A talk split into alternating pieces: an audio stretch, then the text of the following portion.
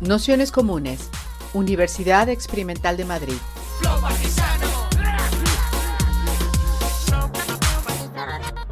Toda la información en nuestro canal de Telegram Nociones Comunes o en nuestra web traficantes.net barra formación.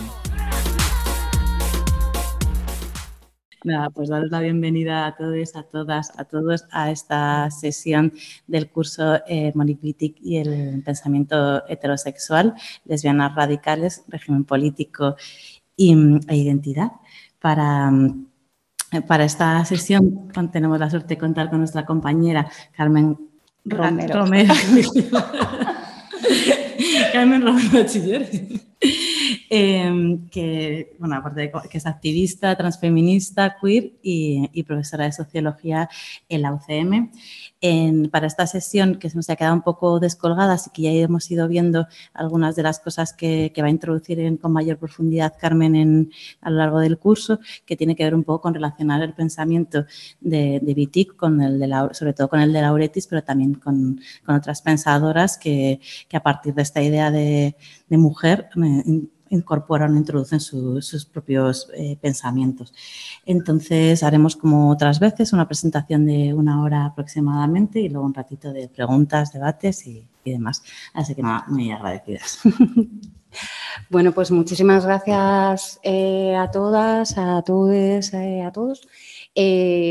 Primero de todo, disculparme porque la sesión estaba prevista para otro día y tuve que cancelar por vamos, una cosa que surgió en el último momento y es por eso que se ha pospuesto hasta, hasta el día de, hoy.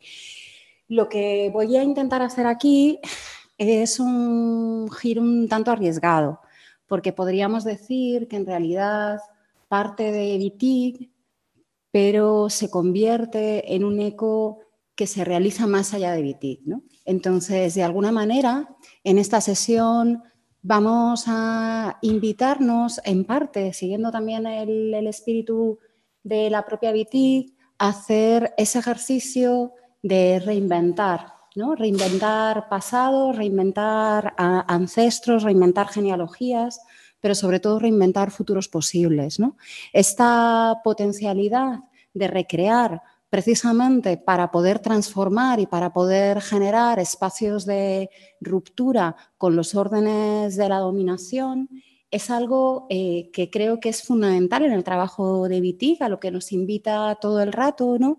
y que creo que de la mano de Teresa de Lauretis, em, bueno, pues vamos a poder hacer eco y recoger pues algunas de esas potencialidades, ¿no?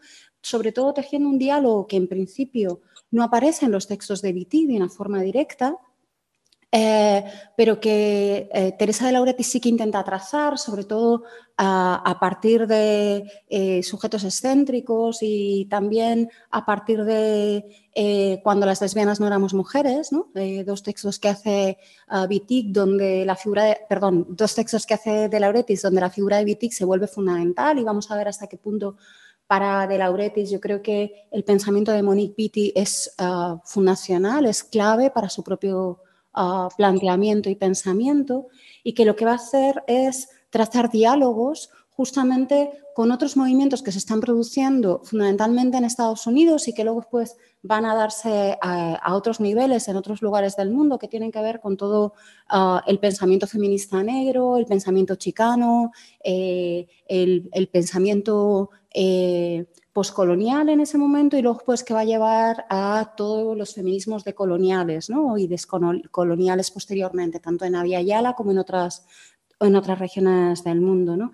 Y lo interesante de este salto y este giro es que permite trazar unas continuidades y discontinuidades ¿no? y generar una serie de preguntas que se articulan muy bien precisamente con ese planteamiento crítico eh, que plantea, que plantea ¿no? y que precisamente no pierde, sino todo lo contrario, refuerza eh, esa potencialidad disruptora y capaz de ah, plantear y señalar los escenarios de dominación ¿no? y, las, y las potencialidades que se van a generar desde ahí. ¿no? Y algunas de, las, de los problemas que va a tener eh, el feminismo cuando parte de la figura de la mujer y la utiliza como, ah, digamos, escudo último como figura última que trata de esencializar. Y ahí hay una serie de tensiones que yo creo que reverberan hasta el momento de hoy. ¿no? Y yo creo que si queréis luego después podemos abrir el debate. Eh, no lo he dicho antes, pero lo digo desde ya. Podéis interrumpirme en cualquier momento, podemos hacer parar, hacer preguntas, lo que sea, ¿vale? Entonces, como lo que vamos a jugar aquí es un ejercicio, si queréis, de ficción especulativa, un poco a la Haraway, ahora entraré a ello, precisamente para tejer ¿no? esas potencialidades de discurso que ya digo, es importante señalar que a priori no aparecen en el discurso de BT con algunas referencias puntuales, pero que sí que ah, podríamos decir que los textos de BT abren en, esas direcciones. ¿no? Y es una de las líneas que va a explorar fundamentalmente Teresa de Lauretis. ¿vale? O sea, yo creo que como resumen de la intención más o menos ha quedado claro. ¿no? Vamos a ver si me funciona porque creo que no he ligado bien algunas de las... ¿Vale? ¿Y ahora por qué no funciona? Ah, porque espera. aquí. Ahora, sí? Vale. Vale. Bueno, ahí tenéis la foto de, de Volveré a esta foto y a esta imagen porque la he rescatado de, un texto, bueno, eh, interesante, al que Me está haciendo unas cosas un poco extrañas, pero bueno, Igual luego después en un momento determinado tengo que darle manualmente, no lo sé. Eh, bueno, de hecho ha quedado súper pixelado ahora, veo la, imagen de Teresa de Lauretis. Bueno, em, Teresa de Lauretis, eh, justamente en este texto, cuando las lesbianas no éramos mujeres, que es un texto que, hace un poco, eh, en parte como homenaje a la figura de Monique Pitti, pero que sí le sirve para revisar eh, su texto anterior, eh, sujeto excéntrico, em, que para mí es uno de los textos claves de todo lo que va a ser el Sujetos Excéntricos. Es un artículo que se escribe y se edita por primera vez en el 87, em, que lo traduce al italiano, pero ahí sobre todo está la versión inglesa que se presenta en Feminist Issues en la primavera del, del 90. ¿no? Em, bueno, este texto, el sujeto excéntrico, que es el que da título a la, sesión, eh, lo que hace de nuevo es volver a preguntarse por esa figura y ese sujeto de eh, la mujer dentro del feminismo. Eh, esa pregunta reiterativa que seguimos planteándonos una y otra vez, ¿no? ¿Desde dónde asentar esa figura de la mujer y qué significa plantear ese, sujeto. La respuesta de Lauretis en un momento de, digamos, de replanteamiento, que además en ese sentido tiene mucho que ver con lo que está pasando en el momento actual, y, aunque de otra manera, ¿no? porque podríamos decir que algunos de los debates que estamos viviendo en el momento actual sobre el supuesto sujeto del feminismo, como que eh, de formas novedosas, porque siempre se introducen ah, versiones nuevas, pero de alguna manera está eh, reactualizando debates que se habían producido y que se han venido produciendo a, lo largo de la historia del feminismo, que no son eh, debates resueltos, ¿no? son debates que vuelven a aparecer una y otra vez y que nos hablan de tensiones complejas que, pues, y, lugares incómodos con los que seguimos peleándonos. Entonces yo creo que desde ahí es interesante volver a revisitar cómo se plantearon estos debates y ver eh, la relación y las comparativas que tienen con la situación que se está produciendo en el momento actual. O sea, lo digo también como, como horizonte desde el, desde el que pensar. Tenéis que tener en cuenta que prácticamente al mismo tiempo que se está escribiendo en 1987 Teresa de Lauretis, este Sujetos Excéntricos, eh, en 1985 publica Donna Haraway eh, el manifiesto Cyborg y el manifiesto Cyborg se recuerda históricamente muchísimo por ah, esa cuestión que se localiza como posmoderna, ¿no? de reclamar el cyborg ¿no? como, ah, digamos, nuestro horizonte político, pero se olvida que el, manifiesto cyber surge como una respuesta bastante irónica, pero bastante potente políticamente, para romper con las discusiones en torno al sujeto del feminismo que se estaban dando en ese momento.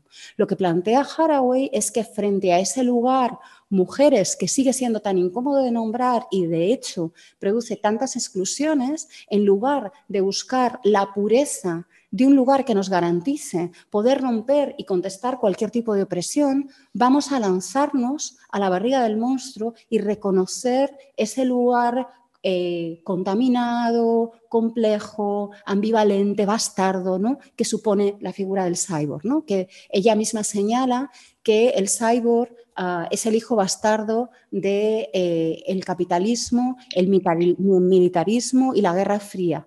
Pero dice, como todos los bastardos, sus padres no son necesarios y por lo tanto pueden ser traidores a sus orígenes. Y en ese sentido ofreció una promesa.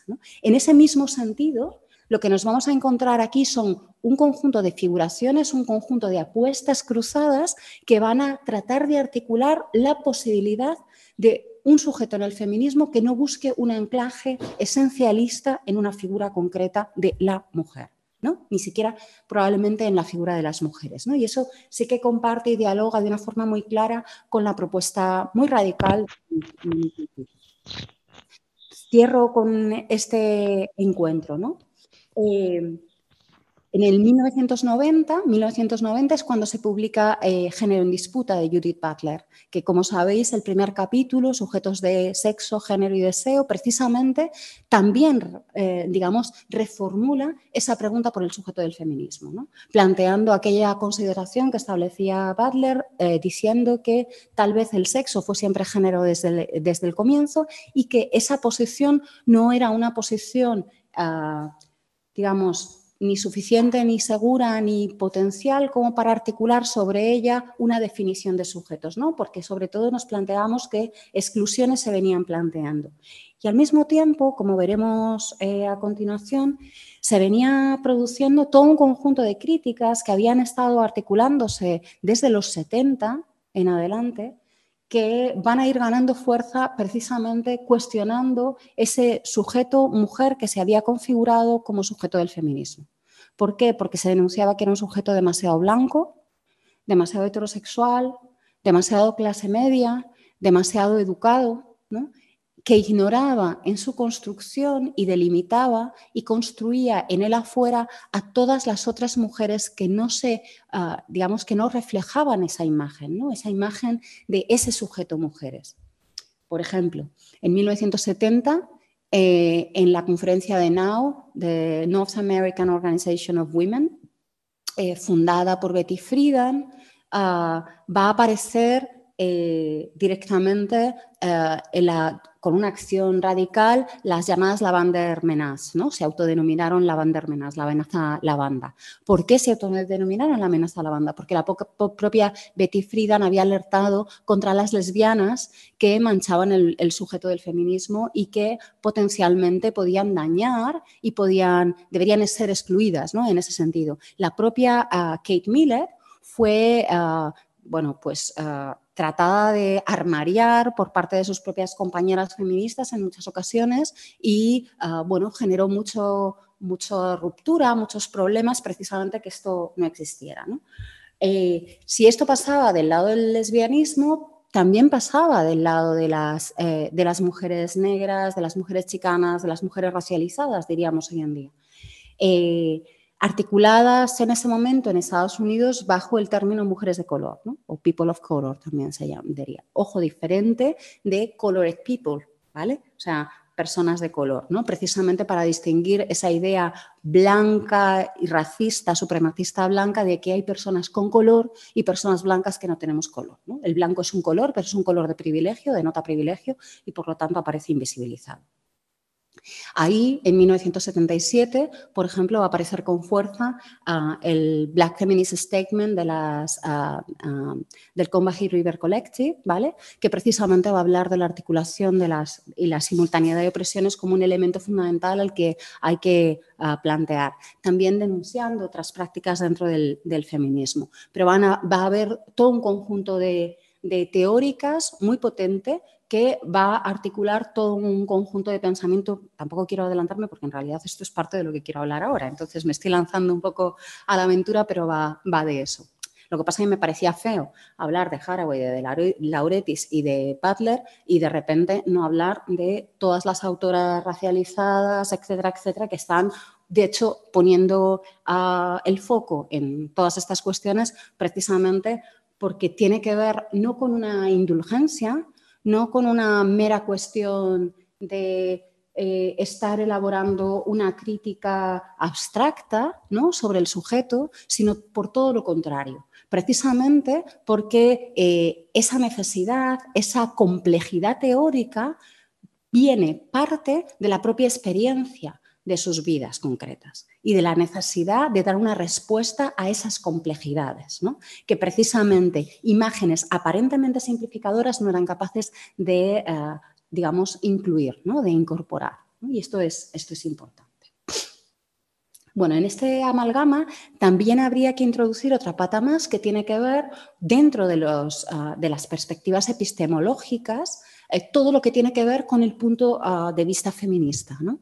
como un pensamiento también muy entroncado y va a tener bastante relación con lo que plantea Monique Witty, porque entronca justamente con la tradición marxista y en concreto con el planteamiento de Lukács en Historia y Conciencia de Clase, en 1923, cuando plantea que los sujetos emergentes de la historia son aquellos que tienen una visión privilegiada sobre cómo se están configurando las, las ah, relaciones de dominación que, ah, digamos, establecen las contradicciones principales, las, eh, las tensiones principales en cada momento ah, histórico.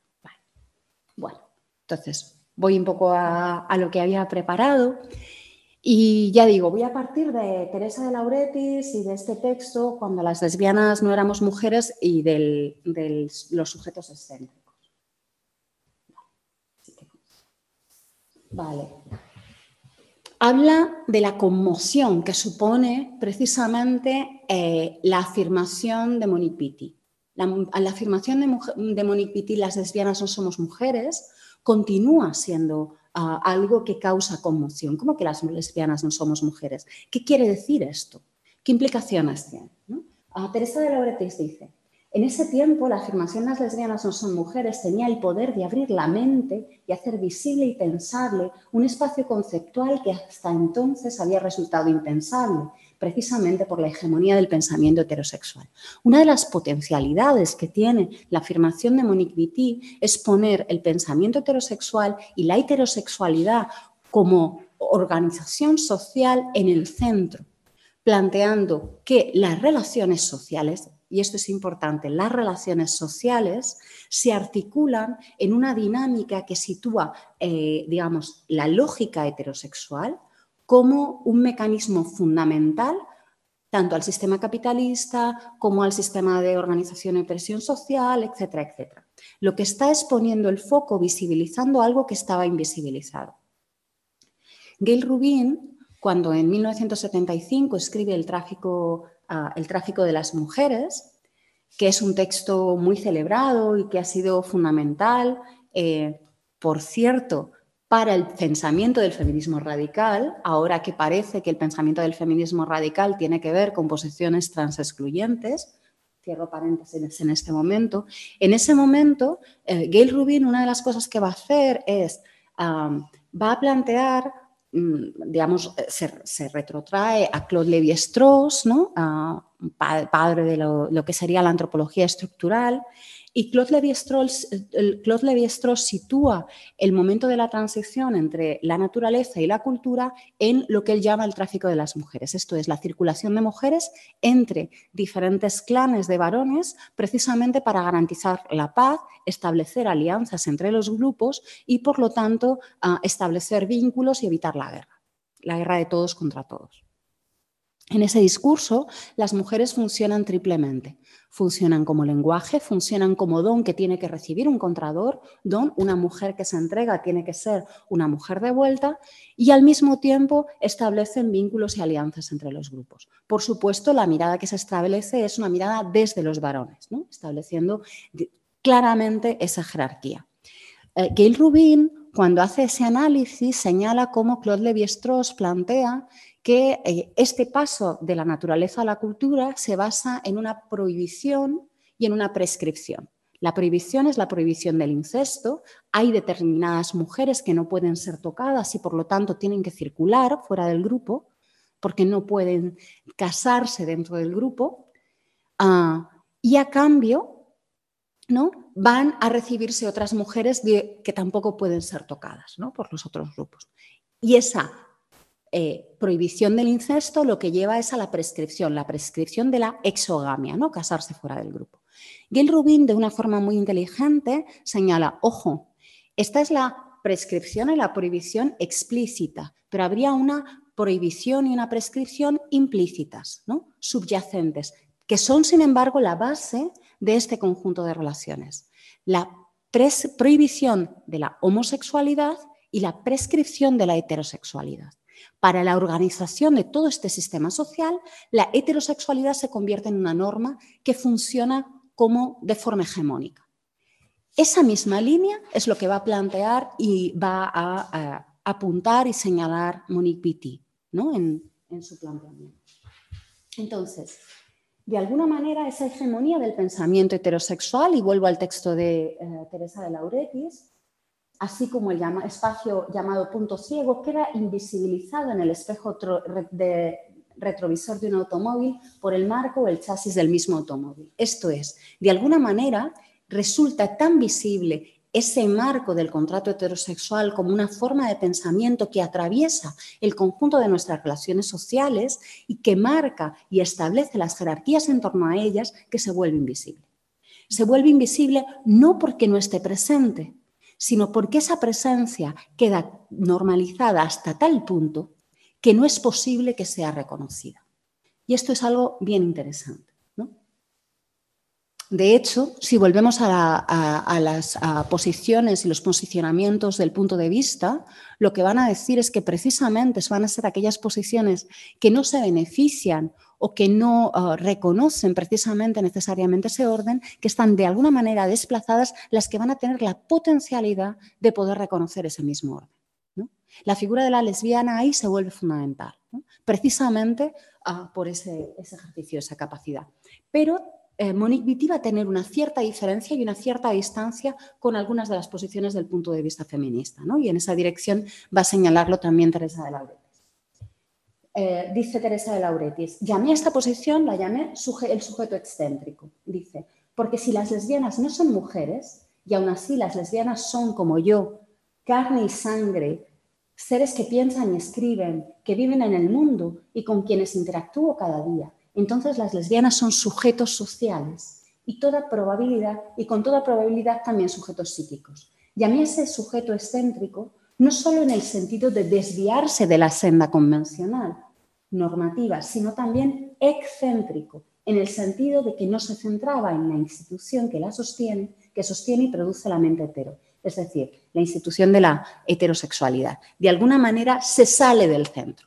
Al salirse del centro, esa distancia produce una cierta desafección con el marco de sentido institucionalizado y normalizado que produce en ese desplazamiento la posibilidad de visibilizar el marco en tanto que marco. ¿vale? La norma se vuelve visible. No porque ah, de alguna manera haya perdido vigencia, sino precisamente porque en ese desplazamiento no se nos convierte en algo dado, ¿no? sino que de repente requiere ah, de ser pensado de alguna manera. En realidad esa institución no prevé un sujeto tal y no podría contemplarlo, no podría visualizarlo. De hecho, históricamente ah, se ha hablado de la invisibilidad de las lesbianas. Parte de la idea de la invisibilidad de las lesbianas tenía que ver con la imposibilidad de reconocer a las lesbianas como tales e incluso de pensar el sexo y la sexualidad como una prerrogativa exclusivamente masculina.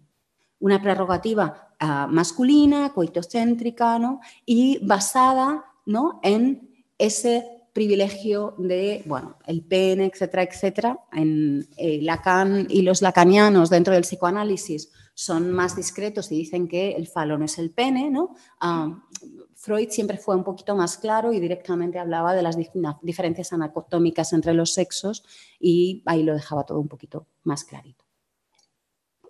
Bueno, perdóname esta... esta... Vale, va un poco al, ralentí.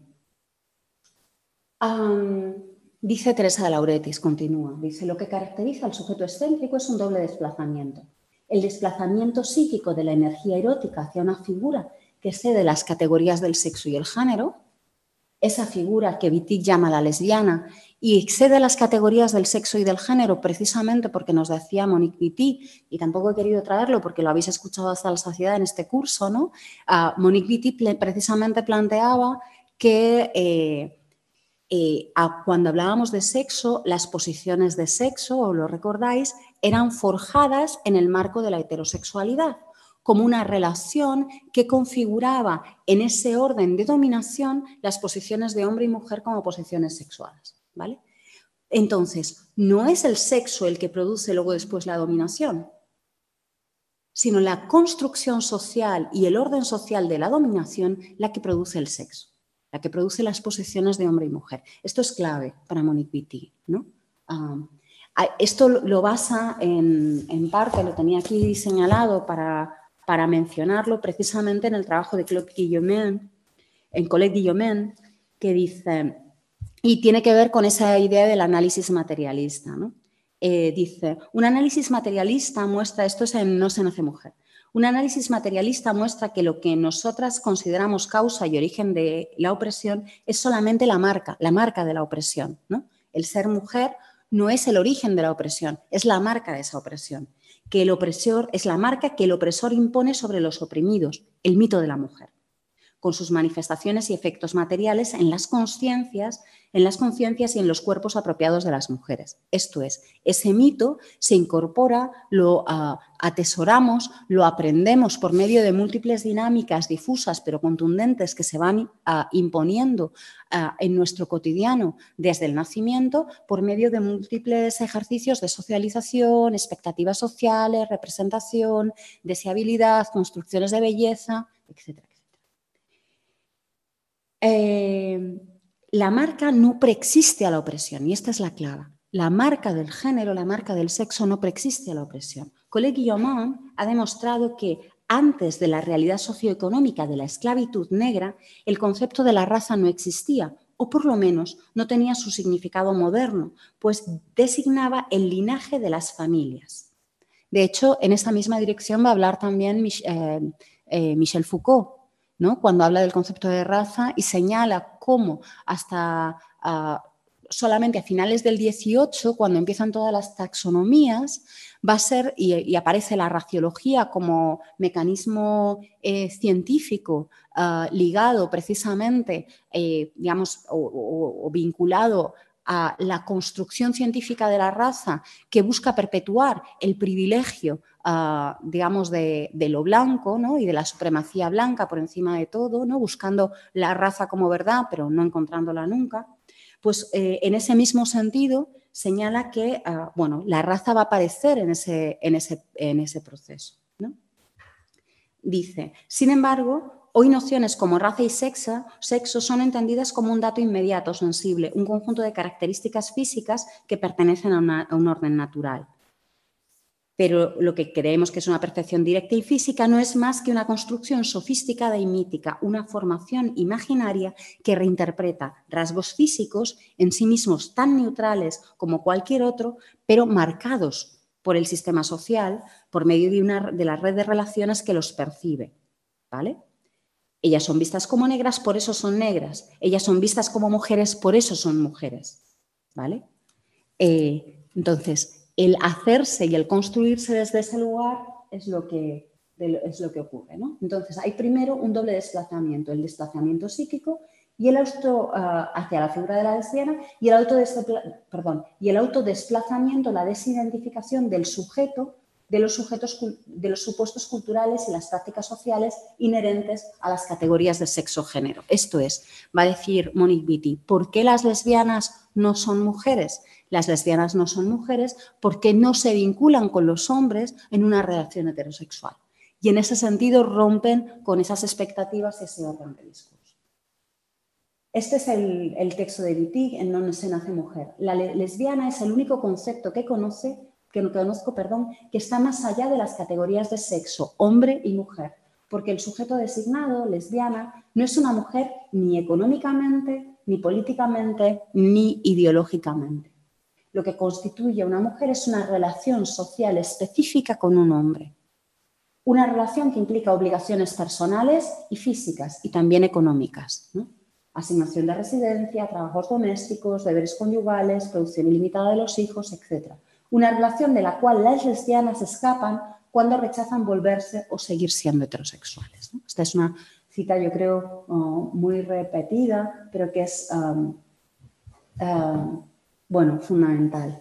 Continúa Teresa de Lauretis y sigo con ella porque precisamente es la que me va a dar, uh, digamos, la posibilidad de, plantear eh, el giro que quiero, que quiero hacer aquí. Madre mía, cómo el tiempo. Uh, el trabajo del lenguaje en ese movimiento de ida y vuelta está inscrito ya en el título del ensayo de Viti que escribió en el 81, No se nace mujer y dice, y Teresa de Lauretis. Esto lo trajo eh, Dau García Dauder, ah, pero me parecía importante señalarlo porque yo creo que es muy clave para precisamente poder eh, bueno, apuntar en qué dirección plantea tanto Viti como luego después Teresa de Lauretis.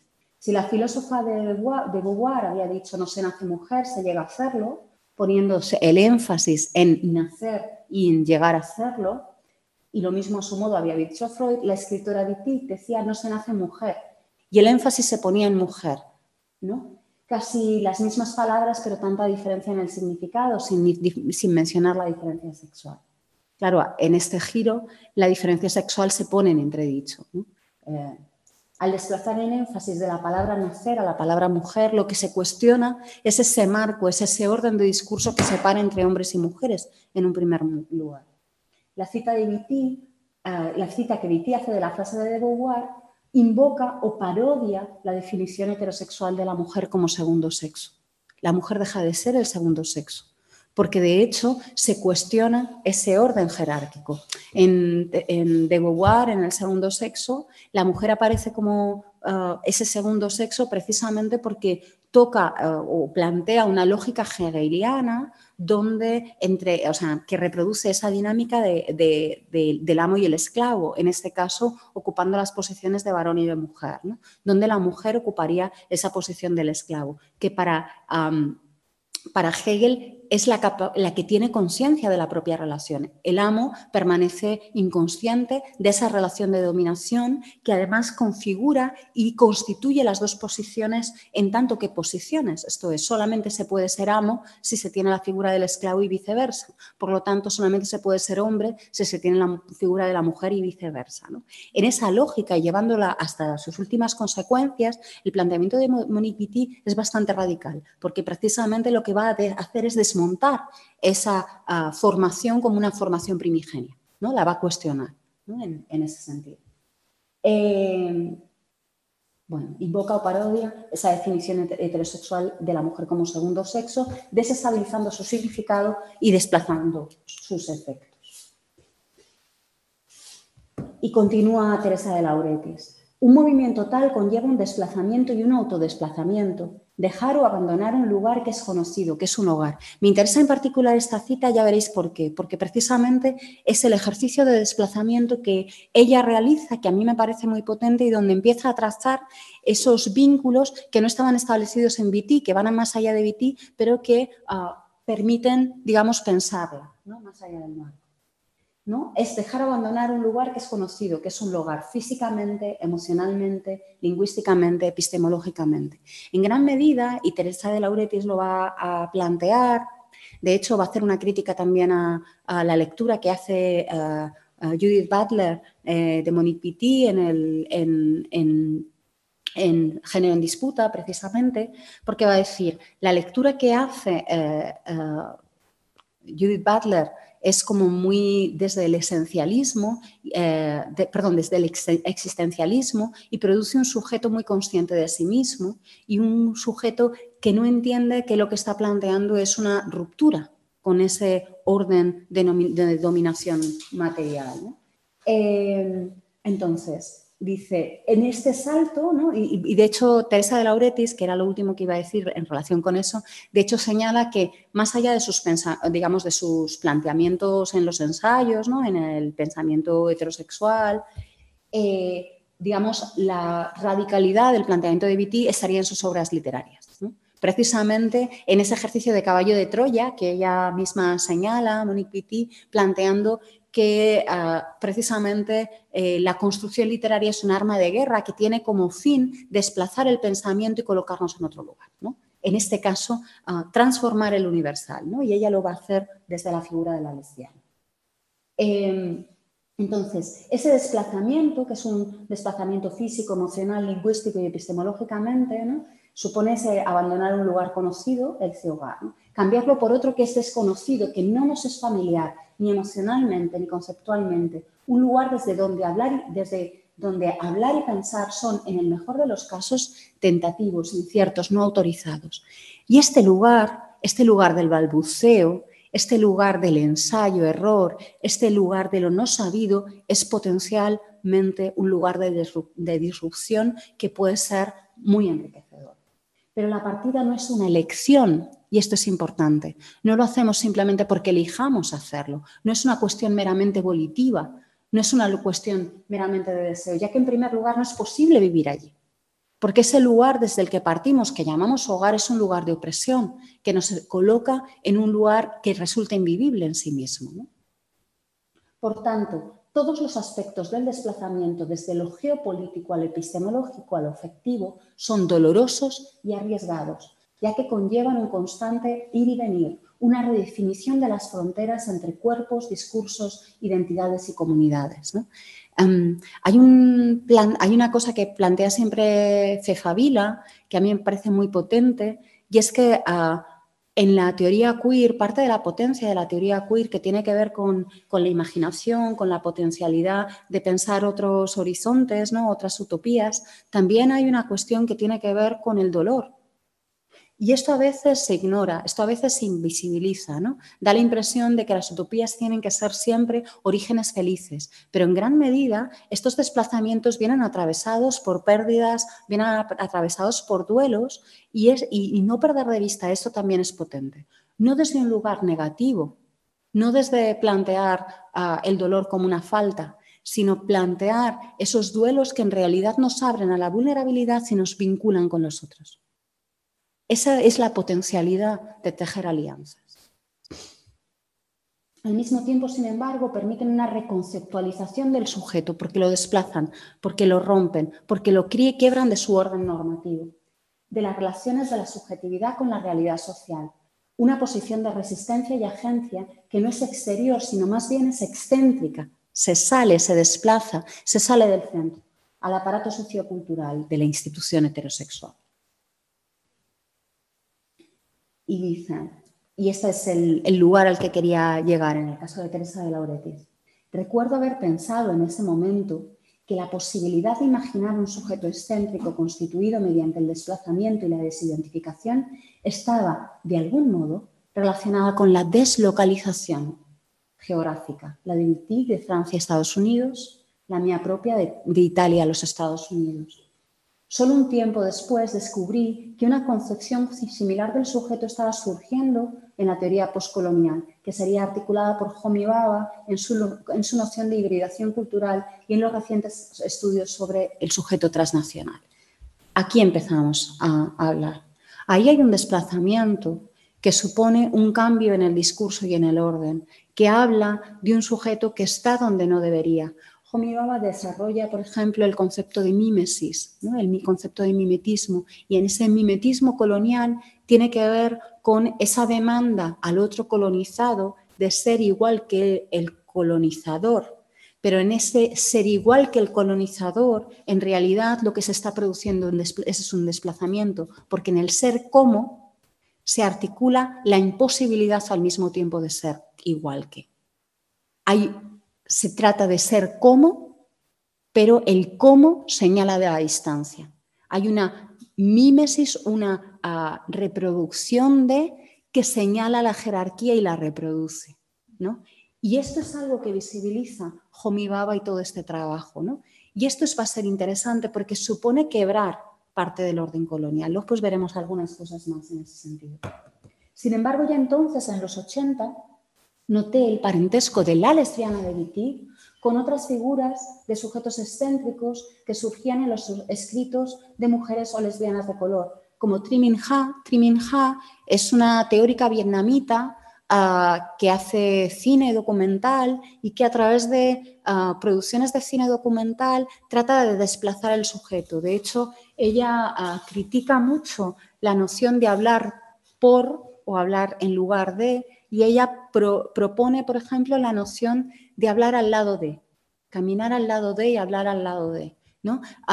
Triminja es la que eh, introduce la figura de otras inapropiadas, inapropiables, que luego después uh, Donna Haraway va a hacer, digamos, va a hacer conocidas ¿no? de una manera importante.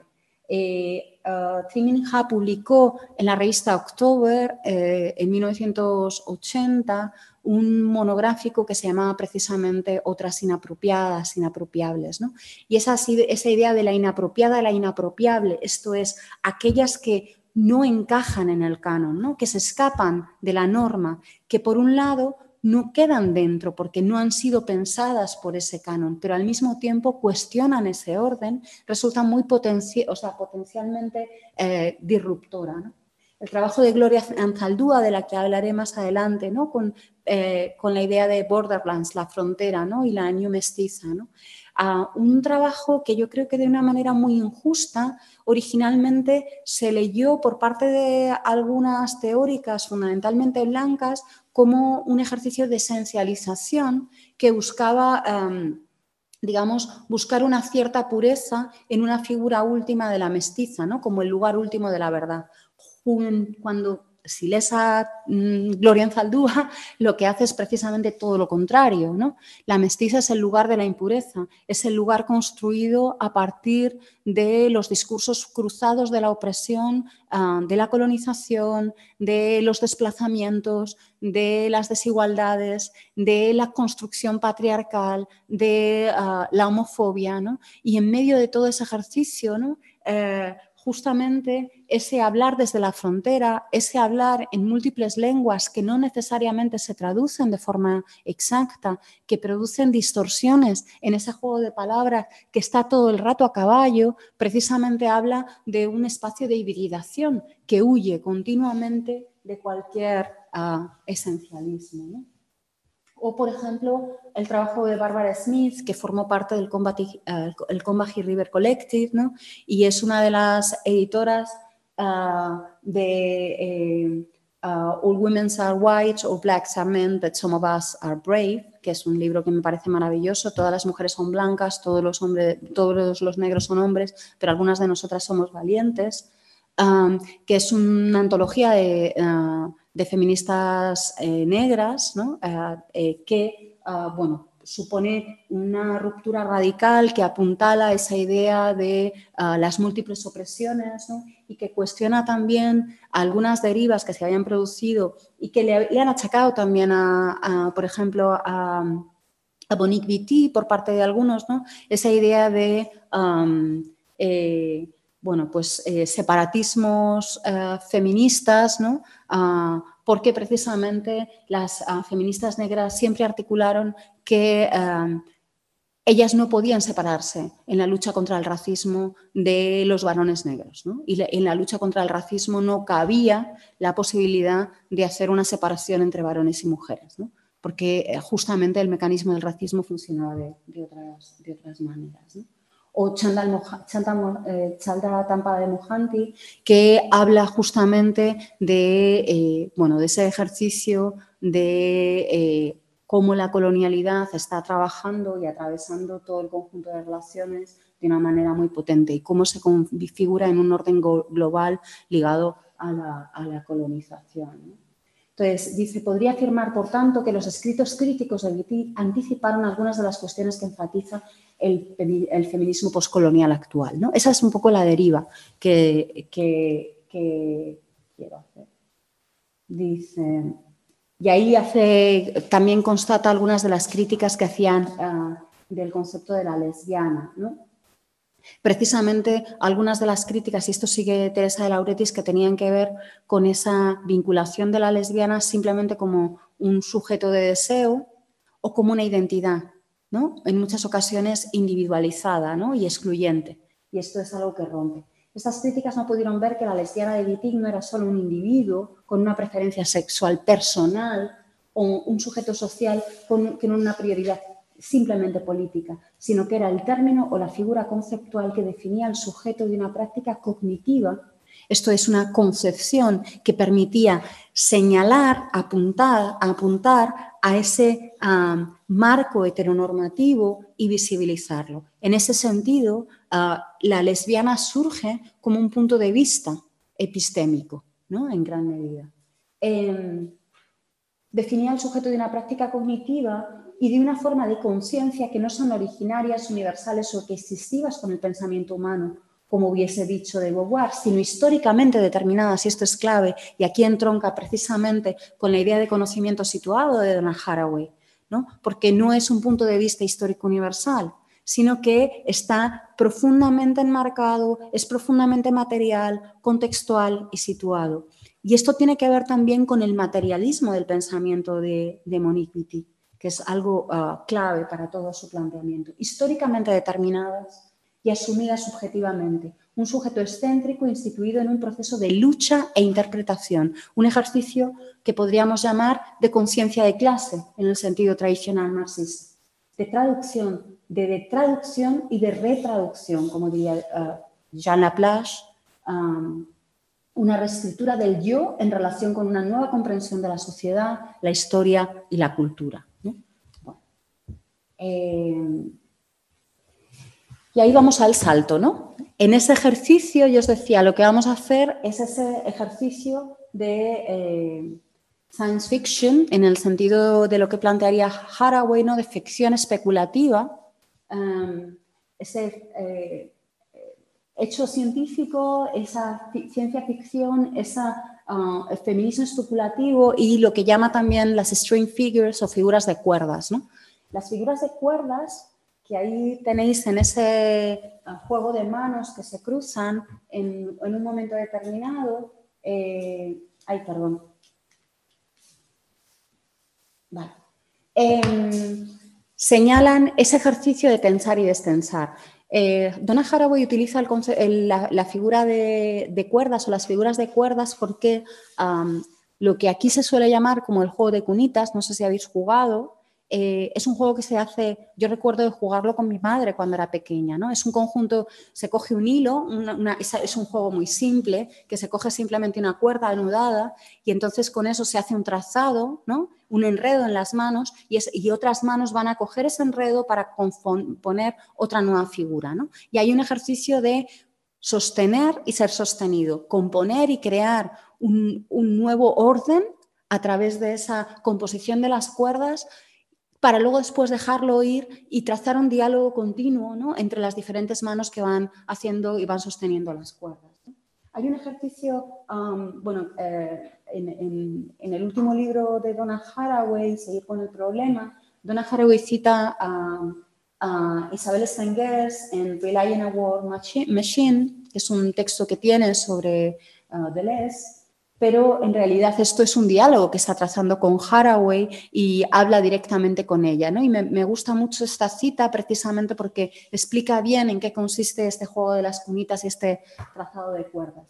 Dice, en el juego de la cunita al menos se necesitan dos pares de manos en cada, en, cada paso sucesivo. Una aparentemente es pasiva, es la que eh, está dejando las cuerdas ofreciendo el resultado de su operación previa, esto es, es pasiva en el momento del ofrecimiento, pero previamente ha sido la que ha trazado el entramado.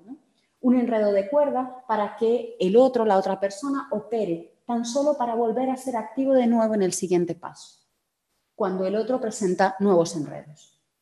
Pero también podría decirse que cada vez el par pasivo es el que sostiene y es sostenido por el enredo. Sostiene el enredo, permite que esto se mantenga de, alguna manera y además ese enredo está sosteniendo también a quien sostiene, ¿no? solo para dejarlo ir cuando el otro toma el relevo. En ese diálogo colectivo ¿no? se pueden trazar, digamos, miradas que pueden transformar Ah, y que pueden ah, reconfigurar el orden social. Nos habla de una manera de estar implicados en el mundo, de ser parte, ¿no? parte productiva, que al mismo tiempo resulta transformadora y de la que ah, no, nos, quedamos siendo meras eh, eh, espectadoras pasivas.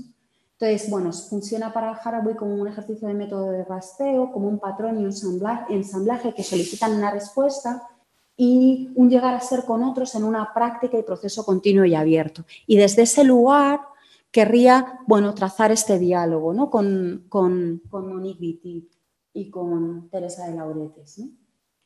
Se me ha ido. Eh, vale, y ahora me va a ir ah, paso a paso cuando yo antes pensaba que no iba todo bien. No pasa nada.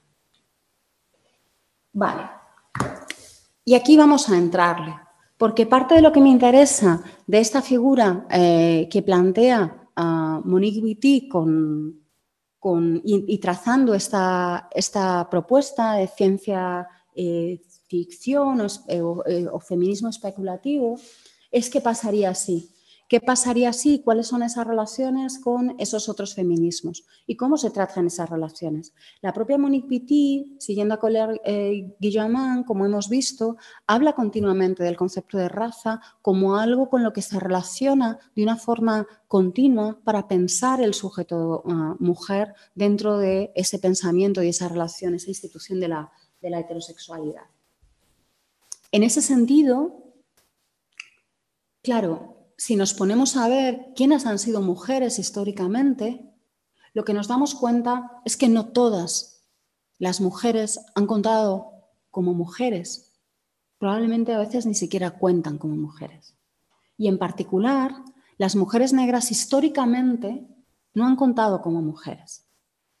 Eh, las personas negras, las personas oscuras y racializadas del el mundo global han sido consideradas menos personas. ¿no? Ha habido dudas históricamente de la misma manera que a las mujeres se dudaba en la Edad Media si tenían alma o no. ¿no?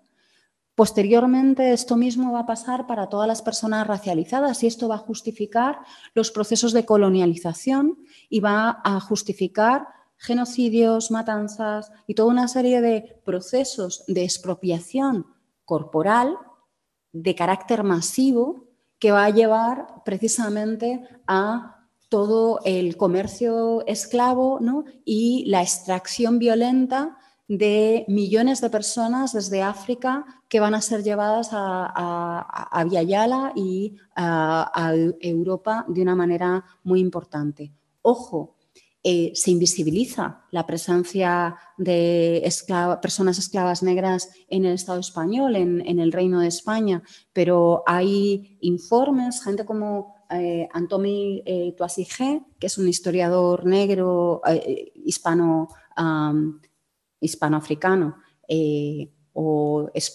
español africano, eh, que eh, trabaja justamente en la historiografía y la presencia negra en, el Reino de España, una de las cosas que señala precisamente es que en torno al siglo XVI-XVII eh, se calcula que en torno al 20% de la población de Sevilla, que era una de las entradas de todo el comercio con las colonias, era población negra. Y había tanto ah, había población negra y esclava, tanto ah, de procedencia morisca, ¿vale?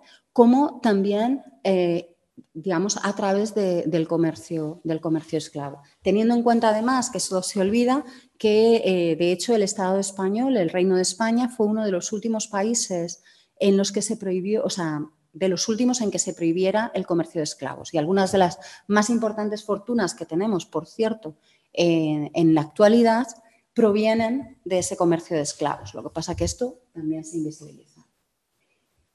Vale. Uno de los textos claves para hablar de esta genealogía tiene que ver con la figura de Sojourner Truth. Sojourner Truth era una esclava liberada que eh, en, un encuentro, en una discusión sobre los derechos, donde se estaba reclamando el sufragio para las mujeres, tomó la palabra, pidió la palabra ah, en el siglo XIX en Estados Unidos, pidió la palabra para intervenir con un discurso que ha sido reconstruido en varias ocasiones. Aquí os traigo la, versión de, que, elabora Gates en Historia del sufragio de la mujer, ¿vale? que estuvo presente en ese encuentro, ¿no? de hecho presidió el encuentro y lo reconstruye de la siguiente manera. Bueno, hijos, cuando hay mucho alboroto es porque algo está pasando. Creo que tanto los negros del sur como las mujeres del norte están todos hablando de derechos y a los hombres blancos no les queda más que ceder muy pronto. Es interesante porque en muchas ocasiones las mujeres blancas del norte ignoraban las demandas de los derechos de los varones negros del sur, pero en todas las ocasiones parecía que se olvidaba del lugar de las mujeres negras, ¿no? como un lugar que a veces se convertía en algo inaprensible, ¿no? que esto resulta relevante. Pero ¿de qué se trata de lo que estamos hablando aquí? Los caballeros dicen, y este es el, fragmento más conocido de su intervención, que las mujeres necesitan ayuda para subir a las carretas y para pasar sobre los huecos en la calle y que deben tener el mejor puesto en todas partes. Pero a mí nadie nunca me ha ayudado a subir a las carretas o a saltar charcos de lodo o me ha dado el mejor puesto. Y alzándose a toda su altura y su voz llevada a un tono como del trueno rodante, preguntó, ¿acaso no, no soy una mujer? Mírenme, miren mis brazos. Y mostró el brazo derecho levantándose la chaqueta hasta el hombro, mostrando su tremendo poder muscular. He arado y sembrado y trabajado en los establos y ningún hombre lo hizo nunca mejor que yo. ¿Y acaso no soy una mujer? Puedo trabajar y comer tanto como un hombre si es que consigo alimento y puedo aguantar el latigazo también. ¿Y acaso no soy una mujer? Parí trece hijos y vi cómo todos fueron vendidos como esclavos. Cuando lloré junto a las penas de mi madre, nadie excepto Jesucristo me escuchó. ¿Y acaso no soy una mujer? Entonces se preguntan, ¿qué es lo que tiene en la cabeza? ¿Qué significa esto? Un miembro de la audiencia sugiere intelecto exacto. ¿Qué tiene que ver todo esto con los derechos de las mujeres y los negros? Porque una de las cosas que aducían es que las mujeres y los negros no tenían capacidad suficiente para ejercer esos derechos porque no tenían inteligencia suficiente. Dice, si mi cántaro solamente puede contener una pinta y el de ustedes un cuarto, o sea, si tiene más capacidad, ¿no sería muy egoísta de parte de ustedes no dejarme tener mi, primera, mi, pequeña mitad llena? Señaló con el dedo y echó un vistazo al ministro que había presentado el argumento. Los vítores fueron largos y fuertes. Entonces, el pequeño hombre vestido de negro dice que las mujeres no pueden tener tantos derechos como los hombres, porque Cristo no era una mujer. Y dice ella, ¿de dónde vino Cristo? ¿De dónde vino Cristo? De Dios y de una mujer. El hombre no tuvo nada que ver con él. Y entonces ahí fue una reprimenda para este hombrecito. Volviendo de nuevo a otro objetor que tomó la defensa de la madre Eva. Eh, bueno, dice, no puede seguirla a través de todo esto. Era punzante, ingeniosa y solemne. Provocaba en casi todas las frases aplausos ensordecedores y terminaba afirmando, si la mujer que Dios hizo alguna vez fue lo suficientemente fuerte como para poder poner el mundo patas arriba sola, estas mujeres juntas, y ella miró con sus ojos sobre la plataforma, deberían ser capaces de darle la vuelta y volver a ponerlo de nuevo todo en orden. Y ahora ellas están pidiendo hacerlo, será mejor que los hombres las dejen. Una larga y continua ovación sacudió esto. Gracias por haberme escuchado. Ahora la vieja Soyurne no tiene nada más que añadir. ¿Vale? Es interesante porque si os fijáis, lo que hace es un ejercicio que um, Judith Butler en, la introducción a Deshaciendo el Género uh, coloca también en la voz o en la persona de em, Frank Fanon, que es otro teórico eh, antirracista. Eh, Judith Butler plantea quién habla cuando Fanon está reclamando ser reconocido como persona. Y dice, en ese ejercicio hay un desplazamiento de los órdenes del discurso de tal manera que ese lugar que había sido excluyente y que había dejado la posición, le había colocado en la posición de la fuera, reclamado desde un lugar que no está reconocido, pero en ese ejercicio se amplía y se quiebra, se visibiliza esa desigualdad. Aquí está pasando lo mismo con, con Journey Truth. Lo que está haciendo en esa pregunta, ¿acaso no soy una mujer? lo que está planteando es la distancia con la figura tradicional de la mujer, que solamente eran las mujeres blancas, ¿no? y cómo en ese ejercicio quedaban excluidas las otras mujeres. Em, tengo por aquí em, un texto que desarrolla luego después, a partir de esa palabra, eh, Bell Hooks, ¿no? Y Bell Hooks señala cómo en la historia del, En, la historia de la esclavitud eh, en Estados Unidos, las mujeres negras no contaban como mujeres y no contaban como mujeres porque no contaban para la reproducción y su reproducción no se convertía en una reproducción reconocida. Las mujeres blancas habían de ser preservadas porque precisamente lo que garantizaban era el, orden, ah, digamos, de la, de la primacía y la supremacía blanca y el orden de la heterosexualidad, de tal manera que garantizaban eh, la herencia y la, continuación de la descendencia para los varones blancos. Las mujeres negras, su descendencia se convertía en esclava y no era reconocida como tal. Eh, pero en muchas ocasiones las mujeres negras, de hecho, eh, no se convertían en mujeres hasta tal punto que las agresiones hacia mujeres negras no se consideraban agresiones. Hasta bien recientemente, en Estados Unidos, no se podía probar y no había ninguna sentencia que, ah, digamos, reconociera violaciones a mujeres negras, porque las mujeres negras no se les reconocía decencia. ¿no? De hecho, históricamente se consideraba que las mujeres negras eh, incitaban a la sexualidad, eran seres, digamos, por un lado hipermasculinizados y por otro lado a salvajes y por otro lado excesivamente sexuados.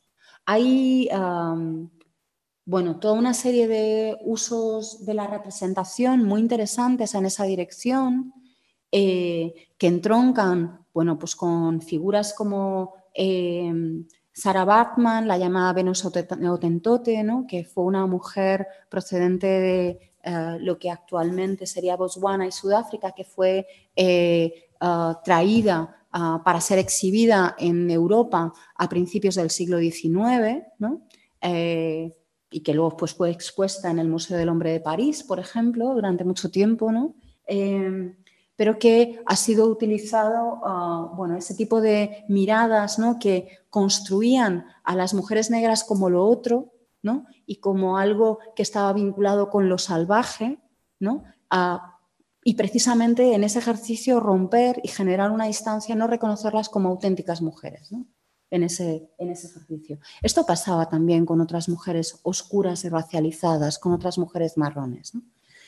La violencia ejercida hacia ellas no contaba de la misma manera. Eh, eh, bueno, hay varios, discursos que podría, narrar en ese sentido. Eh, hay unas crónicas eh, de Indias que se realizan por parte de, un, bueno, eh, se llamaba eh, de allá, es que no recuerdo ahora mismo el nombre, pero hay una, hace varios grabados y estos son crónicas que denuncian la opresión que se produce por parte de los colonizadores españoles en, en, bueno, en lo que sería en ese momento la zona del, Perú, ¿no? Ah, y entonces hay una en particular que analiza Marie-Louise Prat, que es una teórica eh, de colonial bastante y feminista muy interesante. Eh, y hay un momento en el que uno de esos grabados se ve a una mujer indígena de rodillas, con digamos, las manos así en, en actitud de rezar, y está embarazada y hay un cura español que le está dando una patada directamente en la tripa. Entonces, eso es lo que llama la mala confesión. Y entonces ahí señala la falta de reconocimiento, lo que señala es que estaba habiendo relaciones eh, sexuales eh, y concubinatos eh, por parte de curas españoles con mujeres indígenas en, en que esto estaba produciendo que las mujeres indígenas se quedaran embarazadas y cuando habían abrazado la religión, etcétera, etcétera, católica y pedían la confesión por sus pecados, eh, pues estos curas las rechazaban, ¿no? No, eh, no, no las recogían como hijas ni nada por el estilo, sino mostraban esa, esa distancia ¿no? y esa jerarquía. Parte de esto tiene que ver con esa concepción diferencial de quienes constituyen o quienes pueden llegar a ser mujeres.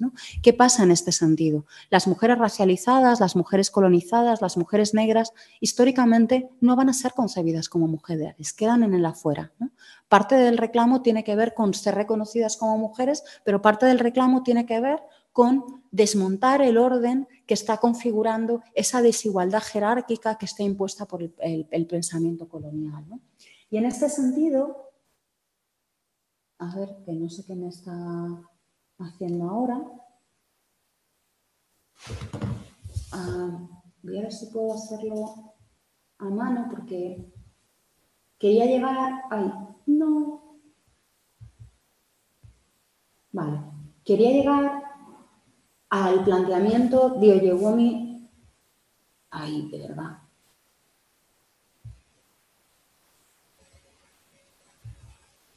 Vale.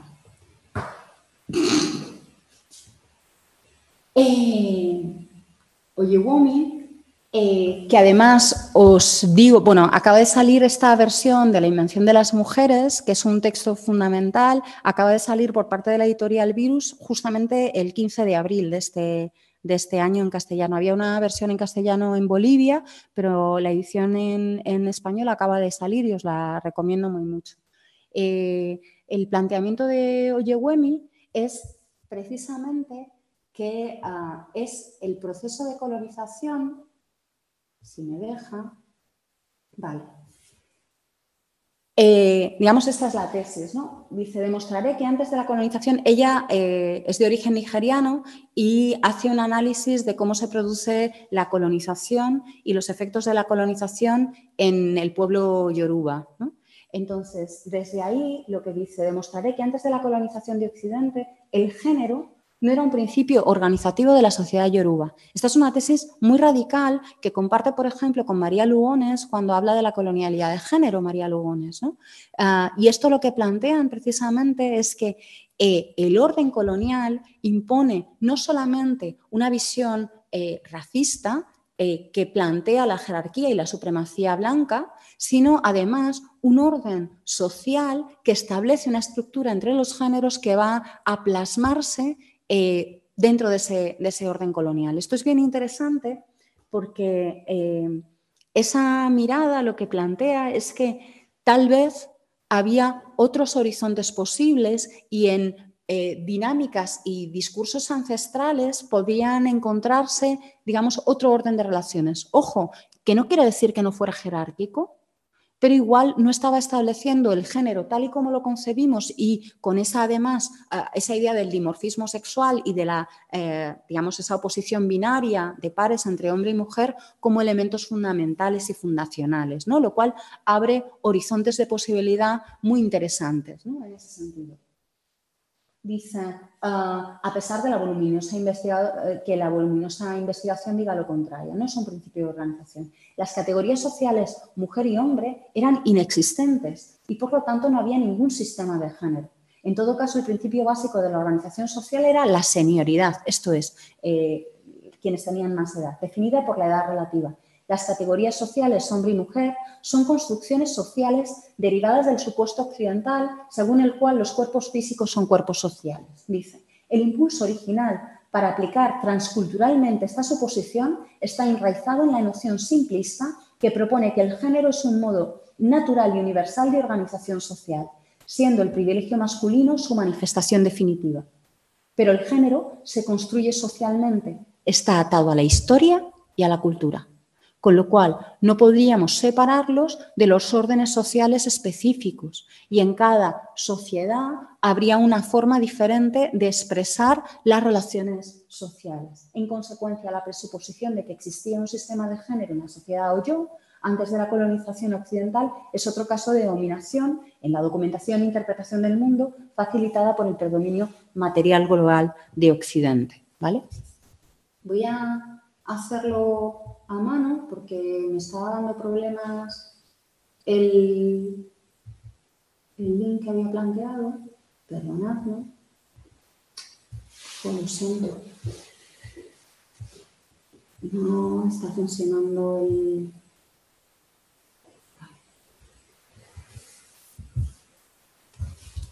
He dicho que esto era un planteamiento em, de ciencia ficción pero he encontrado esto que quiero traer para ver que también hubo ciertas conexiones. Esto me hace especial ilusión, ¿no? Para pensarlo también como un encuentro físico entre algunas de estas teóricas que yo creo que también generan potenciales eh, debates y discusiones colectivos.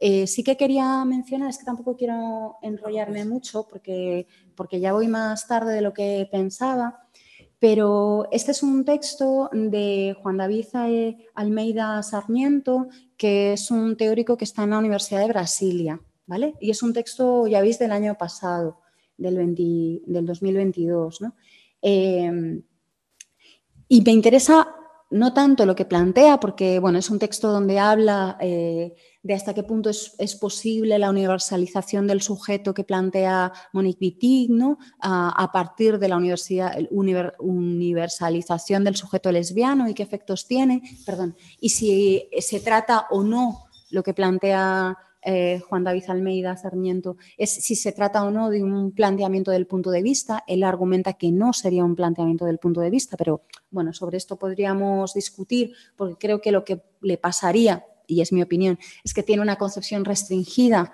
de lo que supone los planteamientos del punto de vista, porque sigue entendiendo que supone un digamos, un punto de vista como un lugar de enunciación ya determinado, establecido a priori, que por lo tanto traza un sujeto esencial. Y justamente yo creo que eh, todas las derivas del punto de vista apuntan en otra dirección, pero esa sería, si queréis, una discusión a tener eh, más adelante. Pero bueno, esta es otra, otra cosa. Y entonces dice, me interesa mucho, ¿no? porque me, gusta lo que plantea. Dice, es cierto que para mí la era Vitic produjo algo de esa desorientación. ¿no? En 1979 escuché No se nace mujer eh, en la conferencia de eh, Simón de Beauvoir en Nueva York. Ostras, o sea, esto se plantea en, en, una conferencia en torno a Simón de Beauvoir en Nueva York en el 79. De hecho, fue la primera conferencia a la que asistí Creo que es justo decir que la habitación en la que me senté se convirtió en un espacio palpablemente nuevo después de escucharlo. Fue tanto más desorientador cuanto también escuché en ese mismo panel, pensaos, imaginaos esta mesa, ¿vale? A Ellen Sisu, y él, señala muy astutamente y bien visto que ella y Vitic se sentaron en extremos opuestos de la mesa porque no se hablaban, porque de hecho hay esa ruptura fuerte de Viti con todo lo que es la tradición francesa de, ah, digamos, feminismo y psicoanálisis y particularmente de la pensée de la diferencia sexual, o sea, el pensamiento de la diferencia sexual, porque plantea la diferencia sexual como un inicio, ¿no? Y justamente ella lo que está planteando es otra cosa. El Sisu, de hecho, aboga por la escritura femenina, ¿no? Por la escritura femenina y Monique Wittig es justamente todo lo contrario. ¿no? Cuando habla de ese caballo de Troya de la literatura, lo que plantea es romper con el sujeto, ¿no? quebrar con ese y ocupar el universal ¿no? como un elemento fundamental para cambiar esa, forma de, pensar. Pero, ojo, y aquí es donde Audre Lorde, que en esa misma conferencia en la que Monique Wittig estaba poniendo todo patas arriba diciendo las lesbianas no son mujeres, ella estaba también poniendo las, las cosas patas arriba contando las herramientas del amo nunca desmantelarán la casa del amo. Oli, verlas a las dos en la misma mesa ya me parece fantasía hecha realidad. Además, y esto sí que me parece muy potente, eh, bueno, él, continúa, ¿no? Y, Charlotte Brun, que dio uno de esos exuberantes planes de cinco puntos sobre el futuro del feminismo. Me acababa de graduar en la universidad, no sabía dónde estaba, ¿no? O sea, esa desorientación. Y quiero volver a esa desorientación, porque yo creo que esas dos rupturas que plantean también Vitti con Audre Lorde, y en particular creo que esa combinación, ese vínculo de Audre Lorde y Monique Vitti es especialmente potente. Y creo que se articula también con la figura de Lorenzo Aldúa, ¿no? O sea, como puntales ah, muy importantes. ¿Por qué? Porque, ah, y lo he dicho al principio, ¿no? El trabajo de BT, fundamentalmente más allá de, los ensayos, ¿no? El trabajo de BT lo que está apostando es por figuraciones que prometen otros horizontes de posibilidad, que mm, prometen y están recreando mitos, ¿no? Están recreando historias ancestrales, ¿no? Orígenes, pero también inventando futuros y reclamando la posibilidad de esa invención como un ejercicio de articulación política necesaria. ¿no? tanto de las guerrilleras como eh, el borrador para el diccionario de las amantes o el propio cuerpo lesbiano, ¿no? entre otros, están articulando ese discurso de una manera muy fuerte. Pero Audre Lorde, por ejemplo, tanto en Sami, Sami, ah, una nueva forma de escribir mi nombre, se presenta como una biomitografía. Cuando Audre Lorde habla de esa biomitografía, está trazando, reconfigurando los orígenes de posibilidad de ser lesbiana, ser negra, ser ah, de origen, en este caso, antillano, y de trazar esos discursos desde lugares que no eran lo, pensable, lo imposible, y, reimaginarlo. Incluso en los, en los textos de, de Audre Lorde, Sister Outsider, eh, La hermana otra, traducida en la última traducción en castellano, em, lo, que, lo que estaban planteando precisamente es rearticular o vincularse en ocasiones con construcciones, em, digamos, que buscan reconstruir orígenes africanos, ¿no? memorias de orígenes africanos que han sido ah, robadas, que no están y que por lo tanto para poder ser reconstruidas necesitan ser reinventadas, ¿no? con futuros posibles. En ese ejercicio resulta bien interesante. Y el propio ejercicio de, Gloria Zaldúa trabaja en esa misma dirección. ¿no? Eh, cuando rescata Ah, el mito de la Malinche, ¿no? Eh, la traidora a su pueblo, ¿no? y la, escoge como figura en la que habitar. ¿No? Ah, está recogiendo el pasado y, digamos, reconstruyendo, ofreciendo una narrativa diferente, ¿no? que lo reconstruye de una manera distinta y ¿no? que abre a nuevos potenciales futuros. ¿no? En ese sentido, están en diálogo con otras teóricas y escritoras que plantearon desde la ciencia ficción feminista otros potenciales futuros. No sé, estoy pensando, por ejemplo, en Octavia Butler con eh, Xenogénesis, ah, que os invito a que leáis, que es una trilogía ah, fantástica, ¿no? Ah, donde reconfigura toda una reconstrucción del origen y potencial nueva creación de la humanidad que queda desplazada por la hibridación de formas que transforman lo propiamente humano y muy astutamente ah, lo hace sobre eh, la figura de, eh, de, un personaje que se llama Lili, que frente a la Eva, que era sumisa, ¿no? aparece como aquella figura del Génesis que justamente se sitúa a la misma altura que Adán y por lo tanto es expulsada, renuncia ¿no? a, la, subordinación. Entonces, eh, bueno, resulta también interesante. O estoy pensando, por ejemplo, también en Joanna Ras, ¿no? con el hombre hembra y otras configuraciones ah, posibles, ¿no? y en otras, en otras teóricas, ¿no? o, incluso eh, Úrsula K. que eh, bueno, es bien conocida también por ah, reconstruir y, ofrecer otros, otros futuros posibles. No me quiero enredar muchísimo porque estoy pasando de lo que tenía aquí, pero justamente quería recoger parte de ese texto de las herramientas del amo. Eh, para ver en qué sentido se está articulando la, conexión. Esta es, digamos, una de las citas claves, a mí me parece, ¿no? de, las herramientas eh, del amo nunca eh, desmontarán la casa del amo. Quienes nos mantenemos firmes fuera del círculo de lo que la sociedad define como mujeres aceptables, y esto es clave, quienes nos mantenemos firmes fuera del círculo de lo que la sociedad define como mujeres aceptables. Es esa figura del sujeto excéntrico del que nos está hablando Teresa de Lauretis, porque quedan fuera del círculo, porque quedan desplazadas, quedan expulsadas de la norma y porque también son cuestionadas en tanto que mujeres. Eh, quienes nos hemos forjado, formado en el, en el crisol de las diferencias, o lo que es lo mismo, quienes somos pobres, quienes somos lesbianas, quienes somos negras, quienes somos viejas, sabemos que la supervivencia no es una asignatura académica. La supervivencia es aprender a mantenerse firme en la soledad, contra la impopularidad y quizá los insultos, aprender a hacer causa común con otras que también están fuera del sistema y entre todas definir y luchar por un mundo en el que todas podamos florecer. La supervivencia es aprender a asimilar nuestras diferencias y convertirlas en potencialidades, porque las herramientas del amo nunca desmontarán la casa del amo. Quizá nos permitan obtener una victoria pasajera siguiendo sus reglas del juego, pero nunca nos valdrán para efectuar un auténtico cambio. Y esto solo resulta amenazador para aquellas mujeres que siguen considerando que la casa del amo es su única fuente de apoyo.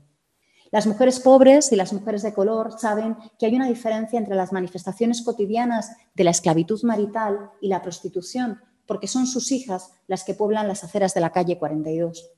Si la teoría feminista estadounidense no necesita explicar las diferencias que hay entre nosotras, porque en ese momento se hablaba de que la opresión de las mujeres era opresión para todas las mujeres, ¿no? Y entonces se hablaba del paraguas de la opresión como algo eh, igual. Em, ni de las resultantes diferencias de nuestra opresión, en ese sentido, ¿cómo explicaríais el hecho de que las mujeres que os limpian la casa y cuidan a vuestros hijos mientras vosotras asistís a congresos sobre teoría feminista sean en su mayoría mujeres pobres y mujeres de color? ¿Qué teoría respalda el feminismo racista? En un mundo de posibilidades para todas, nuestras visiones personales contribuyen a poner los cimientos de la acción política. Al no reconocer las diferencias como fuerza fundamental, las feministas académicas no consiguen superar la primera lección patriarcal. En nuestro mundo, divide y vencerás debe convertirse en definámonos y cobremos fuerza.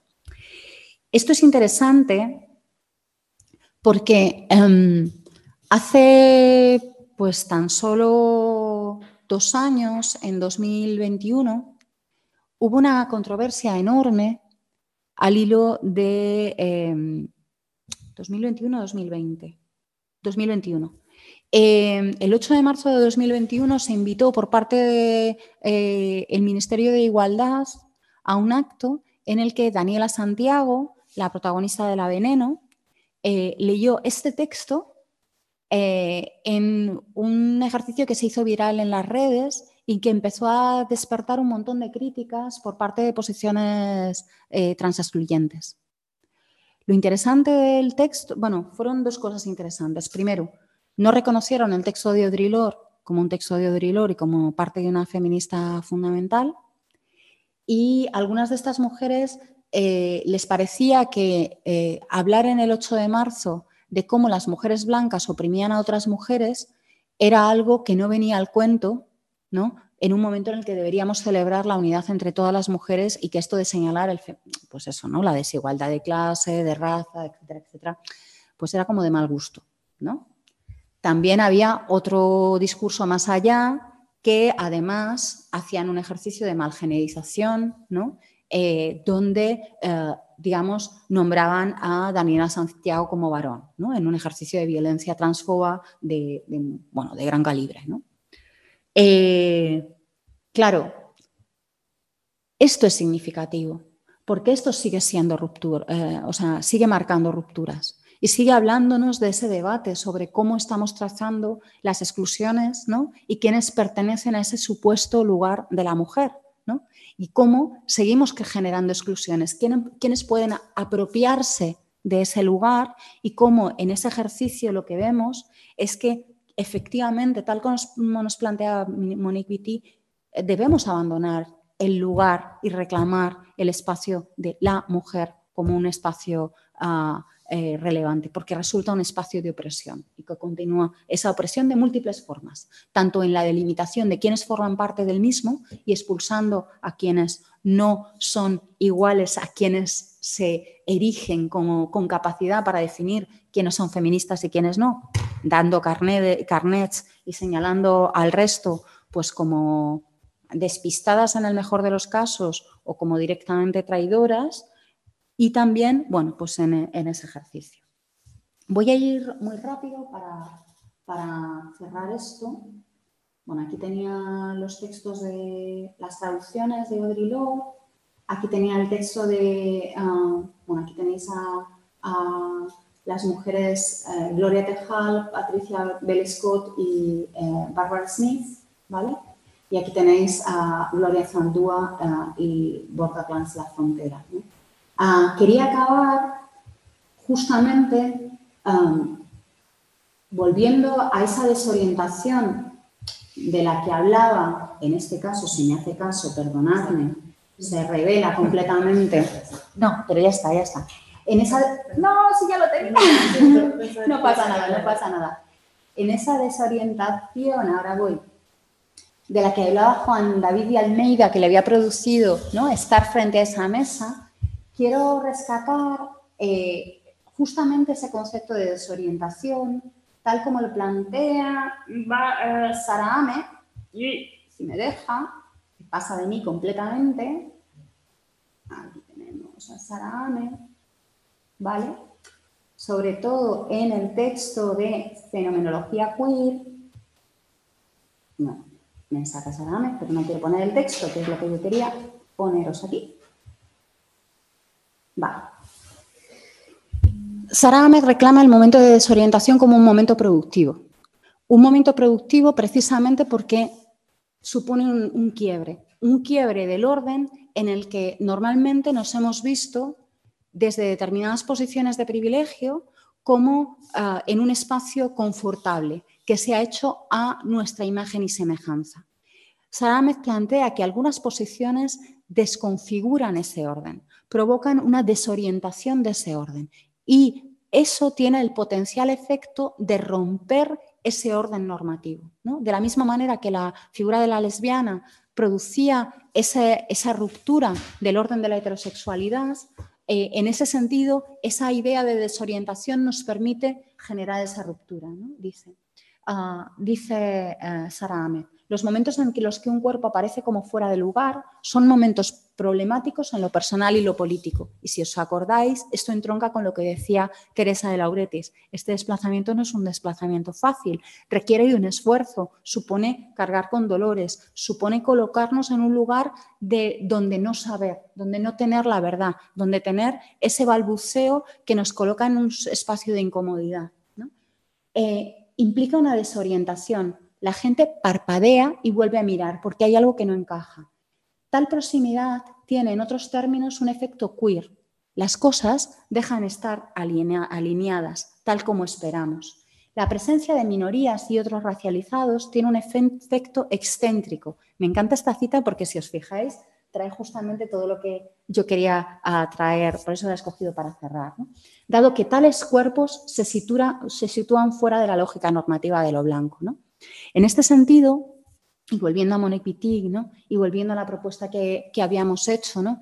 este conjunto de desplazamientos que señala la norma heterosexual, el pensamiento heterosexual como algo que articula el orden social, ¿no? Eh, de hecho, en un momento determinado, eh, Teresa de Lauretis nos recuerda, dice, no se trata tanto ah, de privilegiar el heterosexismo sobre otros sistemas de opresión como el capitalismo, el racismo, el colonialismo, sino de entender el carácter institucional y la especificidad de cada uno y después analizar sus, perdón, recíprocas complicidades o contradicciones. Y esta es un poco la apuesta que pretendía de una forma tentativa en el espacio de balbuceo eh, traer un poco aquí, ¿no? Como propuesta, trazando esa continuidad del diálogo entre Monique Pitti ¿no? y este conjunto de teorías, de miradas, ¿no? que se han abierto en múltiples direcciones y que nos permiten pensarlos y romper los marcos de sentido en los que estamos ancladas y anclados y anclades. ¿no? Y lo voy a dejar aquí porque me he pasado mucho del tiempo y no quería, no quería hacerlo, ¿vale? No sé si tiene sentido, no sé si lo he conseguido, pero bueno, este era el ensayo, ¿vale?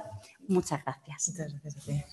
Y ya además, muchas gracias porque era un poco liada, o sea que cuando se lo propusimos, digamos, hay una discusión más clara y otra que dijimos, ¿no? como que molaría mucho que lo hicieras e intentar también conectar todos esos momentos de la historia que de alguna manera nos resonaban y, y darles como, bueno, un sentido que sí que sí que veíamos, aunque es verdad que tampoco está súper explícito en ninguna genealogía ni, ni demás. O sea, es que esto no es algo que haga eh, Monique Vitti, o sea, quiero decir, es algo que se traza, yo creo, por eso me parece importante, creo que quien lo traza es Teresa de Lauretis, mm. ¿no? Fundamentalmente, ¿no? Pero sí que ah, yo creo que ese foco que pone, ¿no? Que es eh, conectar entre estos debates, creo que resulta muy, bueno, pues muy, muy potente desde ahí. Así que era como un ejercicio que nos parecía como chulo porque nos parecía que una discusión bueno, súper trascendente a día de hoy, también con todas las posiciones como mujeristas, un poco que, que, se han ido también centralizando en muchos casos y que, bueno, y que nos parecía que este acercamiento era súper útil, así que muchísimas gracias por, por el esfuerzo. Y, nada, no sé si ha quedado muchas preguntas, dudas o... Tampoco tenemos muchísimo rato para el debate, pero no sé si hay algo desde casa.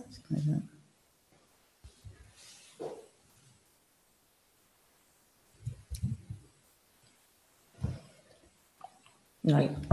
Pues bueno, yo tengo como un debate que a mí también me, como que me parecía también bastante chulo y que también lo traíamos un poco el, otro día, que tiene que ver con esta idea de la ruptura del orden de denominación material, ¿no? O sea, como que... Em, y bueno, ¿cómo podemos pensar, o sea, más allá, digamos, de la cuestión del, del sujeto del feminismo, que yo creo que que para nuestro ámbito nos queda, bueno, es una discusión con otras, pero no tanto entre nosotras, pero cuando lo trasladamos a, a las prácticas políticas nuestras a día de hoy en nuestros entornos, eh, digamos, muchas veces también eh, esta historia de los duelos anteriores, de los dolores anteriores, que también nos han llevado como a ciertas eh, posiciones, si quieres, en lo material, ¿no? ligándolo un poco con la discusión esta de la familia, ligándolo con la discusión de de la herencia también, bueno, de la propia construcción material de, muchas de las relaciones y también eh, cierta incapacidad a veces de experimentar como en ese campo, ¿no?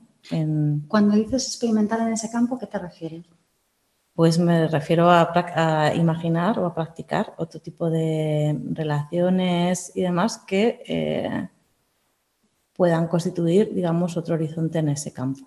Oye, es que no estoy de acuerdo porque precisamente Eh, creo que uno de los lugares más potentes de experimentación em, con el orden familiar se da precisamente tanto en los colectivos LGTB de forma histórica, como también, por ejemplo, en la tradición em, negra, en la tradición familiar negra, precisamente por la expropiación de la familia que suponía el proceso de esclavitud hace que en muchas ocasiones los vínculos eh, solamente se reconozcan por línea materna y en muchas ocasiones incluso por medio de expropiaciones. Entonces, esto en ocasiones potenciaba otros vínculos, ah, digamos, que rompían con ese modelo. Hay un texto que cita eh, Donna Haraway, que fue muy reconocido, sobre todo en los años 80,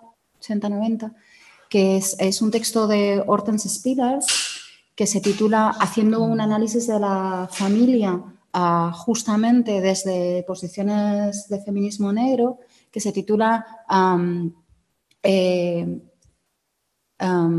Mother's, Baby, Father's Maybe.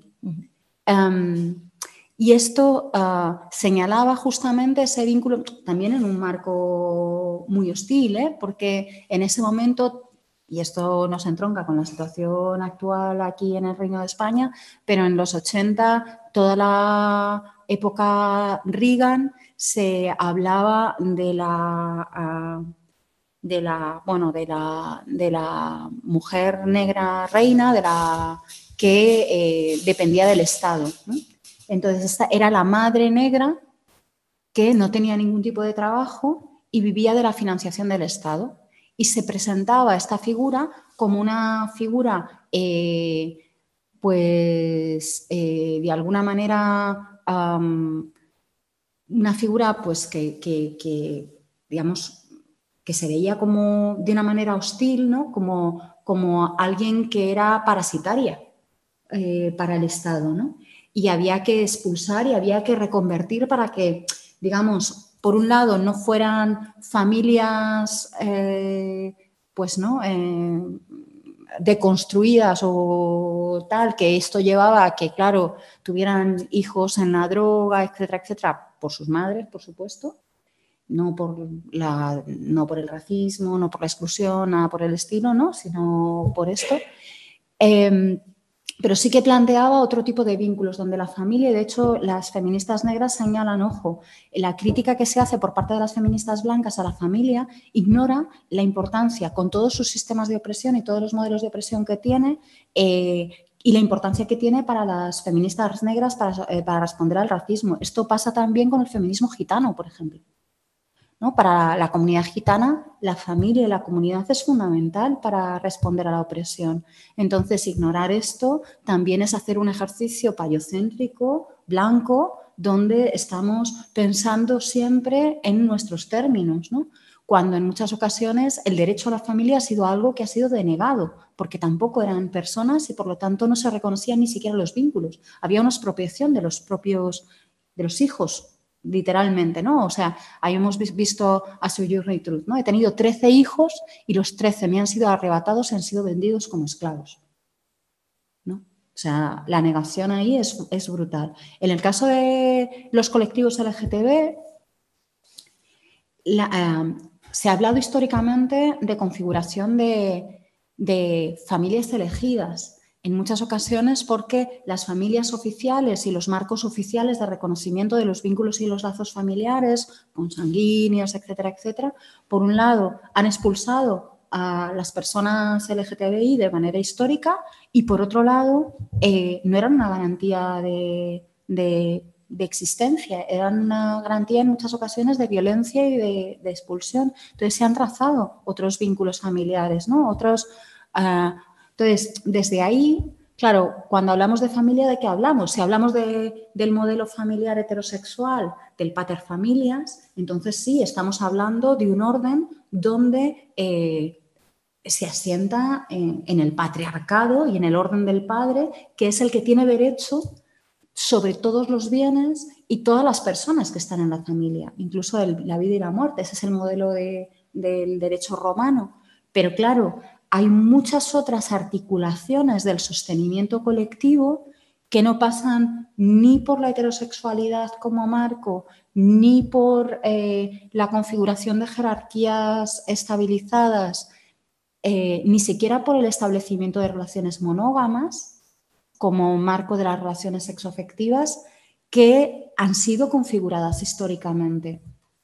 Hoy mismo, que se ha editado también recientemente de nuevo en castellano, eh, eh, bueno, pues que es una teórica eh, marxista, eh, bueno, pues es una de las que promovía la idea de que los modelos tradicionales de relación reproducían lógicas capitalistas de propiedad y de apropiación de los otros. Y entonces que parte de eh, la radicalidad o de llevar a sus últimas consecuencias precisamente la lógica eh, pues marxista ah, y la lucha de clases tenía que ver con desbaratar esa, idea del vínculo amoroso como eh, unívoco y como eh, ligado a, la lógica de la posesión, ¿no? porque eso continuaba produciendo jerarquías.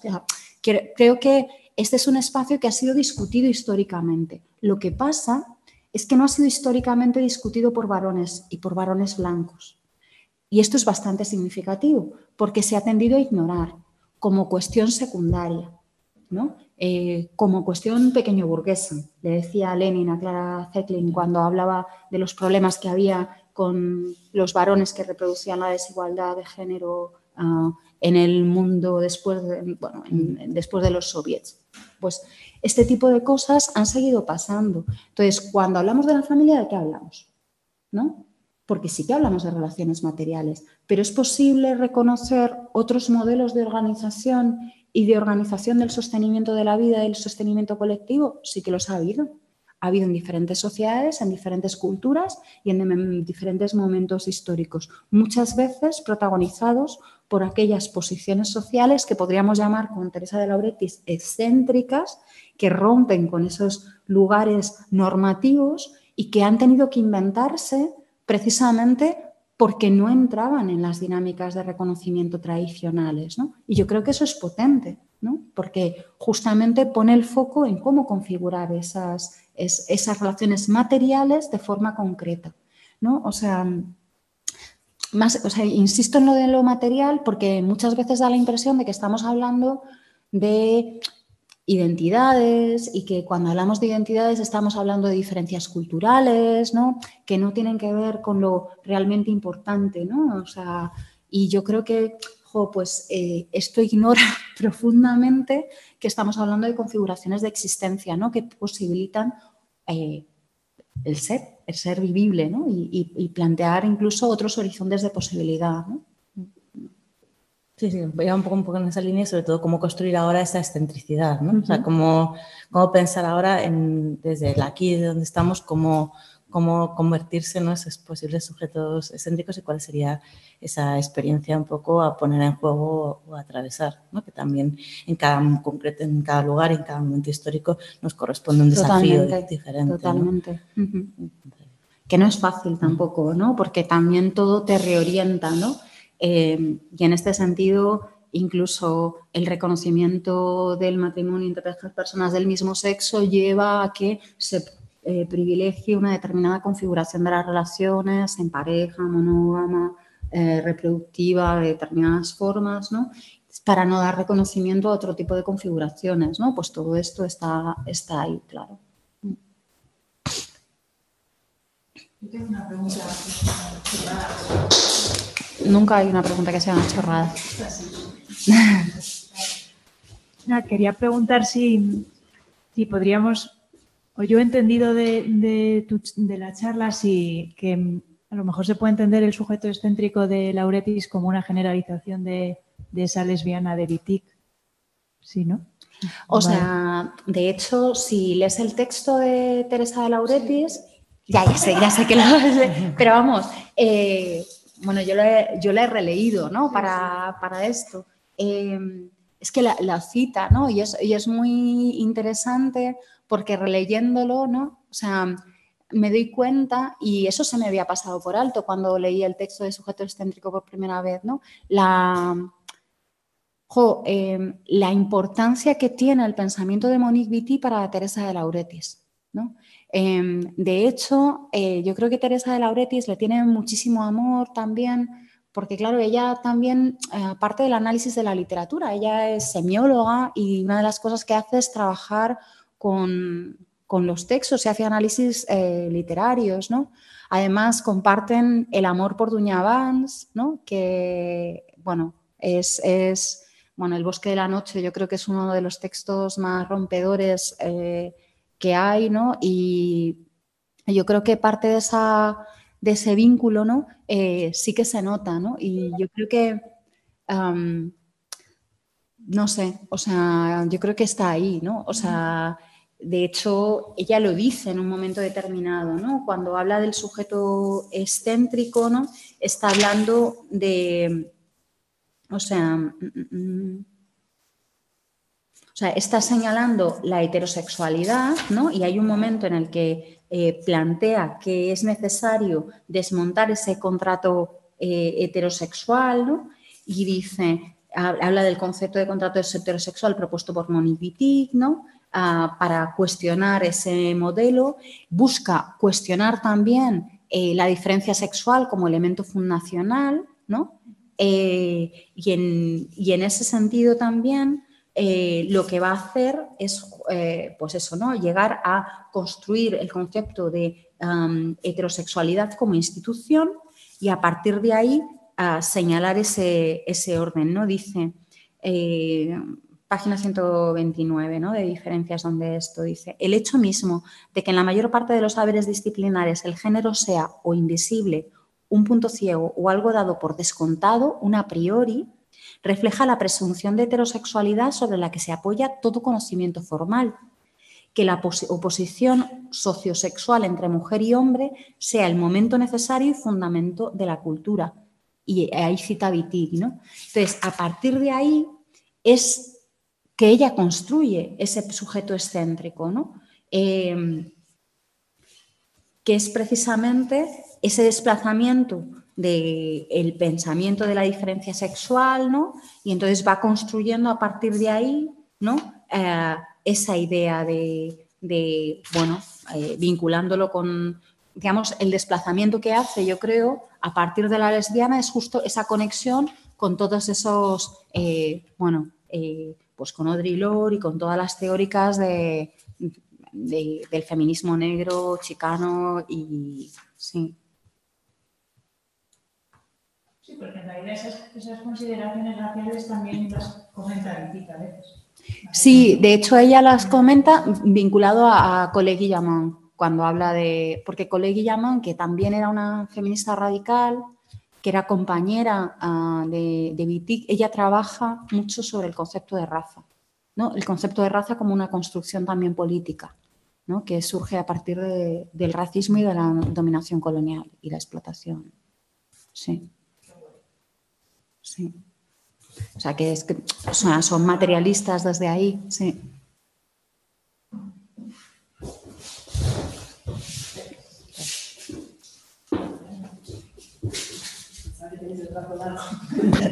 Gacheto brazo. yo quería preguntarte, eh, trayendo una, eh, una, pregunta de Dau de la, anterior, la anterior sesión, eh, así haciendo un ejercicio de ciencia ficción y porque te quiero escuchar más, sería el, el qué, pensaría, qué posicionamiento tendría, tendría Vitic o, Teresa de Lauretis, a través también de Teresa de Lauretis, si estuviera ahora con nosotras en esta sala. ¿Qué, posicionamiento tendría Vitic o, Teresa? El, pues la actualidad, cómo estamos ahora, ¿no? Con toda la evolución desde los 70, ¿no? De, hasta ahora. La, pues la evolución de los feminismos, también del capitalismo, ¿no? Eh, pues, ¿qué diría? ¿Qué opinas? Pues, o sea, yo a Teresa de Lauretis la he escuchado hace poco. Yo a Teresa de Lauretis la tengo bastante cariño porque fue profesora mía, la verdad. Entonces, pues esto también... Y vino hace un par de años o tres, antes de la pandemia yo creo que fue, em, para inaugurar eh, el máster LGTBI de la Complutense y justo lo hizo recordando a Mario Mieli, que es un teórico italiano radical, eh, bueno, de eh, los movimientos de liberación gay de los 70 eh, y lo hizo justamente llevando la radicalidad eh, del pensamiento y la tradición feminista queer hasta sus últimas consecuencias, teniendo en cuenta que Teresa de Lauretis es la que inaugura y utiliza por primera vez el concepto teoría queer y es la que empieza a decir que pasa de usarlo cuatro años más tarde, o sea, tres años más tarde. O sea, lo plantea en el 91 y en el 94 dice, chao pescado, esto ya ha sido ocupado de más y entonces ya no me interesa más el, término, ¿no? Entonces, eh, Teresa de Lauretis, si te refieres a, la situación eh, y el debate sobre tras excluyente, eh, Teresa de Lauretis está claramente posicionada en ese sentido de forma incluyente e inclusiva. De hecho, siempre ha sido, o sea, el planteamiento de los sujetos excéntricos eh, supone precisamente desmontar hasta sus últimas consecuencias al sujeto mujer, porque de hecho plantea que no solamente tendríamos que hablar, o sea, rompe con la idea de la mujer como hegemónica, como ese mito de la mujer, ¿no? del que habla también Vitti y contra el que cuestiona Vitti. Rompe también con el sujeto mujeres, no deberíamos ser ni siquiera mujeres en el plural, quienes entran, quienes salen, ¿no? Eh, ampliando también ese sujeto, sino plantea que existirían diferencias dentro de cada mujer, ¿no? Y entonces habla de la construcción subjetiva y psíquica, ¿no? Y cómo va variando a lo largo del tiempo, ¿no? Y en medio de ese trabajo también esa variabilidad y esa posibilidad de mutación es algo continuo y constante, ¿no? Y desde ahí hay un reconocimiento a esa apertura. El sujeto excéntrico es necesariamente abierto y es un sujeto que está en construcción permanente y en deconstrucción también permanente. ¿no? Es, es algo que no es abarcable, es algo que siempre puede ser ocupado y reocupado y que por lo tanto no tiene límites precisos y que es siempre permeable. ¿no? Es algo que está en construcción y que sobre todo tiene un potencial disruptor potente, ¿no? porque supone una quiebra con el orden eh, fijado ¿no? y tiene como fin desmontar ese, ese orden fijado. ¿no? ¿no? Desde ahí yo creo que claramente Teresa de Lauretis a mí me parece una de las pensadoras más radicales. ¿no? Y sobre Viti, yo he de decir que yo lo, dije ¿no? cuando eh, fue el acto del 6 de mayo de, de la, bueno, de o celebración de los 50 años del cuerpo lesbiano. Claro, yo para hacer este curso y para, para esto, yo he hecho un ejercicio de volver a leer a Vitic, todo Vitic, y le estoy disfrutando como una enana, la verdad. O sea, desde el, y me, me hizo mucha ilusión, de hecho, que el otro día eh, Dao contara ¿no? esos momentos de leer eh, a Vitic desde ahí, porque bueno, yo empecé a leer a Vitic con, con Dao en ese momento y claro, había muchas cosas efectivamente que no entendíamos o no leíamos como puedo estar leyendo en este momento, ¿no? Y, y, claro, desde aquí me parece mucho más potente y mucho más radical de lo que me parecía o me pareció en esa primera lectura que hice, ¿no? Donde sí que, sí que es cierto pues que hay muchas reinterpretaciones también a través de la lectura de Judith Butler, pero también a través de otras lecturas. Yo recuerdo discusiones con Braidotti, Braidotti critica mucho a Monique Wittig, prácticamente eh, se ríe de la idea de que las lesbianas no somos mujeres, ¿no? Porque dice, bueno, aunque tú quieras decir que no eres, porque lo lee desde una cuestión volitiva, ¿no? Desde un mero ejercicio volitivo donde yo dice, ya, ah, soy lesbiana, no soy mujer, entonces, chao pescado, dice. Hay chata, no, ¿no? Dice, igual se te va a leer como mujer de todas formas. No es capaz de entender lo que está planteando uh, Viti más allá de eso, ¿no? Porque Viti está hablando de un orden social de dominación que está basado en la heterosexualidad y en la diferencia sexual como base. Y claro, por ejemplo, gente como Braidotti parte de la diferencia sexual como base. Wittig no se lo cree. Y Viti está planteando una ruptura desde ahí. Y eso es bien interesante. Viti en ese mismo momento ya señalaba eh, a los varones gays como también aliados dentro de ese entramado. Y yo estoy segura que en ese marco está planteando cualquier tipo o cabe cualquier tipo de ruptura con el orden normativo de la, de la heteronorma. ¿Vale? El orden de la heteronorma queda desmontado y roto desde ahí, ¿no? En múltiples direcciones, ¿no? Y yo, para mí eso me parece muy potente. Hmm. Sí, no sé si te he contestado, pero mi lectura viene desde ahí. Yo supongo que hay otras lecturas y de hecho ha habido lecturas que han leído a Viti como que plantea un separatismo lesbiano, ah, esencializando la figura de la lesbiana, pero a mí me digamos, choca radicalmente con todo el planteamiento materialista que está haciendo, donde está señalando sistemáticamente que las posiciones tienen que ver con relaciones, que no hay posiciones fuera o por fuera de esas relaciones de dominación. Entonces, eh, de hecho, cuando habla de, la lesbiana, habla como una fugitiva del sistema. O sea, no es que no esté reconociendo que hay un intento sistemático por apropiar la figura de la lesbiana y que, digamos, entre en el cauce de lo normativo. Por supuesto que lo hay, hay tensiones ahí, pero de alguna manera ¿no? Los intentos pasan por esos intentos de escaparse, ¿no? De salirse y de cuestionar el sistema, ¿no? De, mirarlo desde otro lugar, ¿no? Porque es salirse de las relaciones que lo forjan. En, ese, sentido, no sé. Abandonar el hogar, ¿no? Abandonar el hogar que habías dicho antes. Abandonar el hogar no solamente desde un hogar, un hogar físico, sino desde un tipo de relaciones que también eh, dan reconocimiento y dan sentido. O sea, en un sentido muy material. Y ahí entro también con, con Sara Ahmed. Sara Ahmed en Fenomenología Queer hay un momento que habla de la mesa, ¿no? Desde la fenomenología habla mucho de la mesa, ¿no? Y habla de la mesa del hogar familiar. Y quienes se sientan en la mesa del hogar familiar y cómo en esas celebraciones familiares una de las cosas que se celebra es la heterosexualidad la heterosexualidad como una continuidad. Una continuidad donde se reconoce a sí mismo y además los vínculos que se van a reconocer de forma verdadera van a ser justamente aquellos vínculos que reproduzcan ese modelo de la heterosexualidad.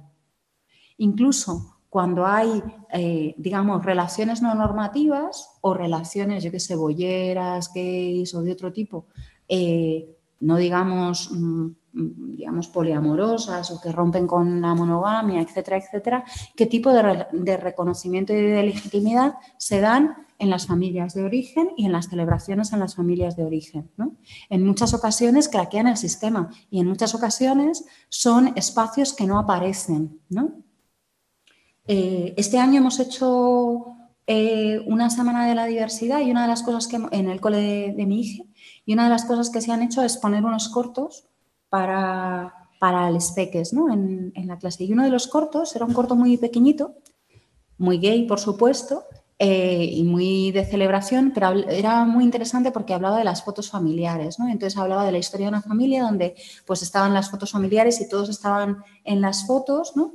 Y entonces eh, su pareja nunca era reconocida como pareja, sino era el amigo, y era el amigo que iba a todos los sitios, iba a las bodas y todo eso, pero nunca tenía su foto familiar junto con las otras fotos, ¿no? Y entonces hay un momento en el que deciden que hacen pues que lo preparan, ¿no? Y entonces en dos bodas contiguas lo que se colocan es, eh, digamos, en los bordes, cada uno en un lado de, la fotografía y como mirando hacia el otro lado. Y entonces lo que hacen es dar la vuelta a las fotografías y acaban juntos, ¿no?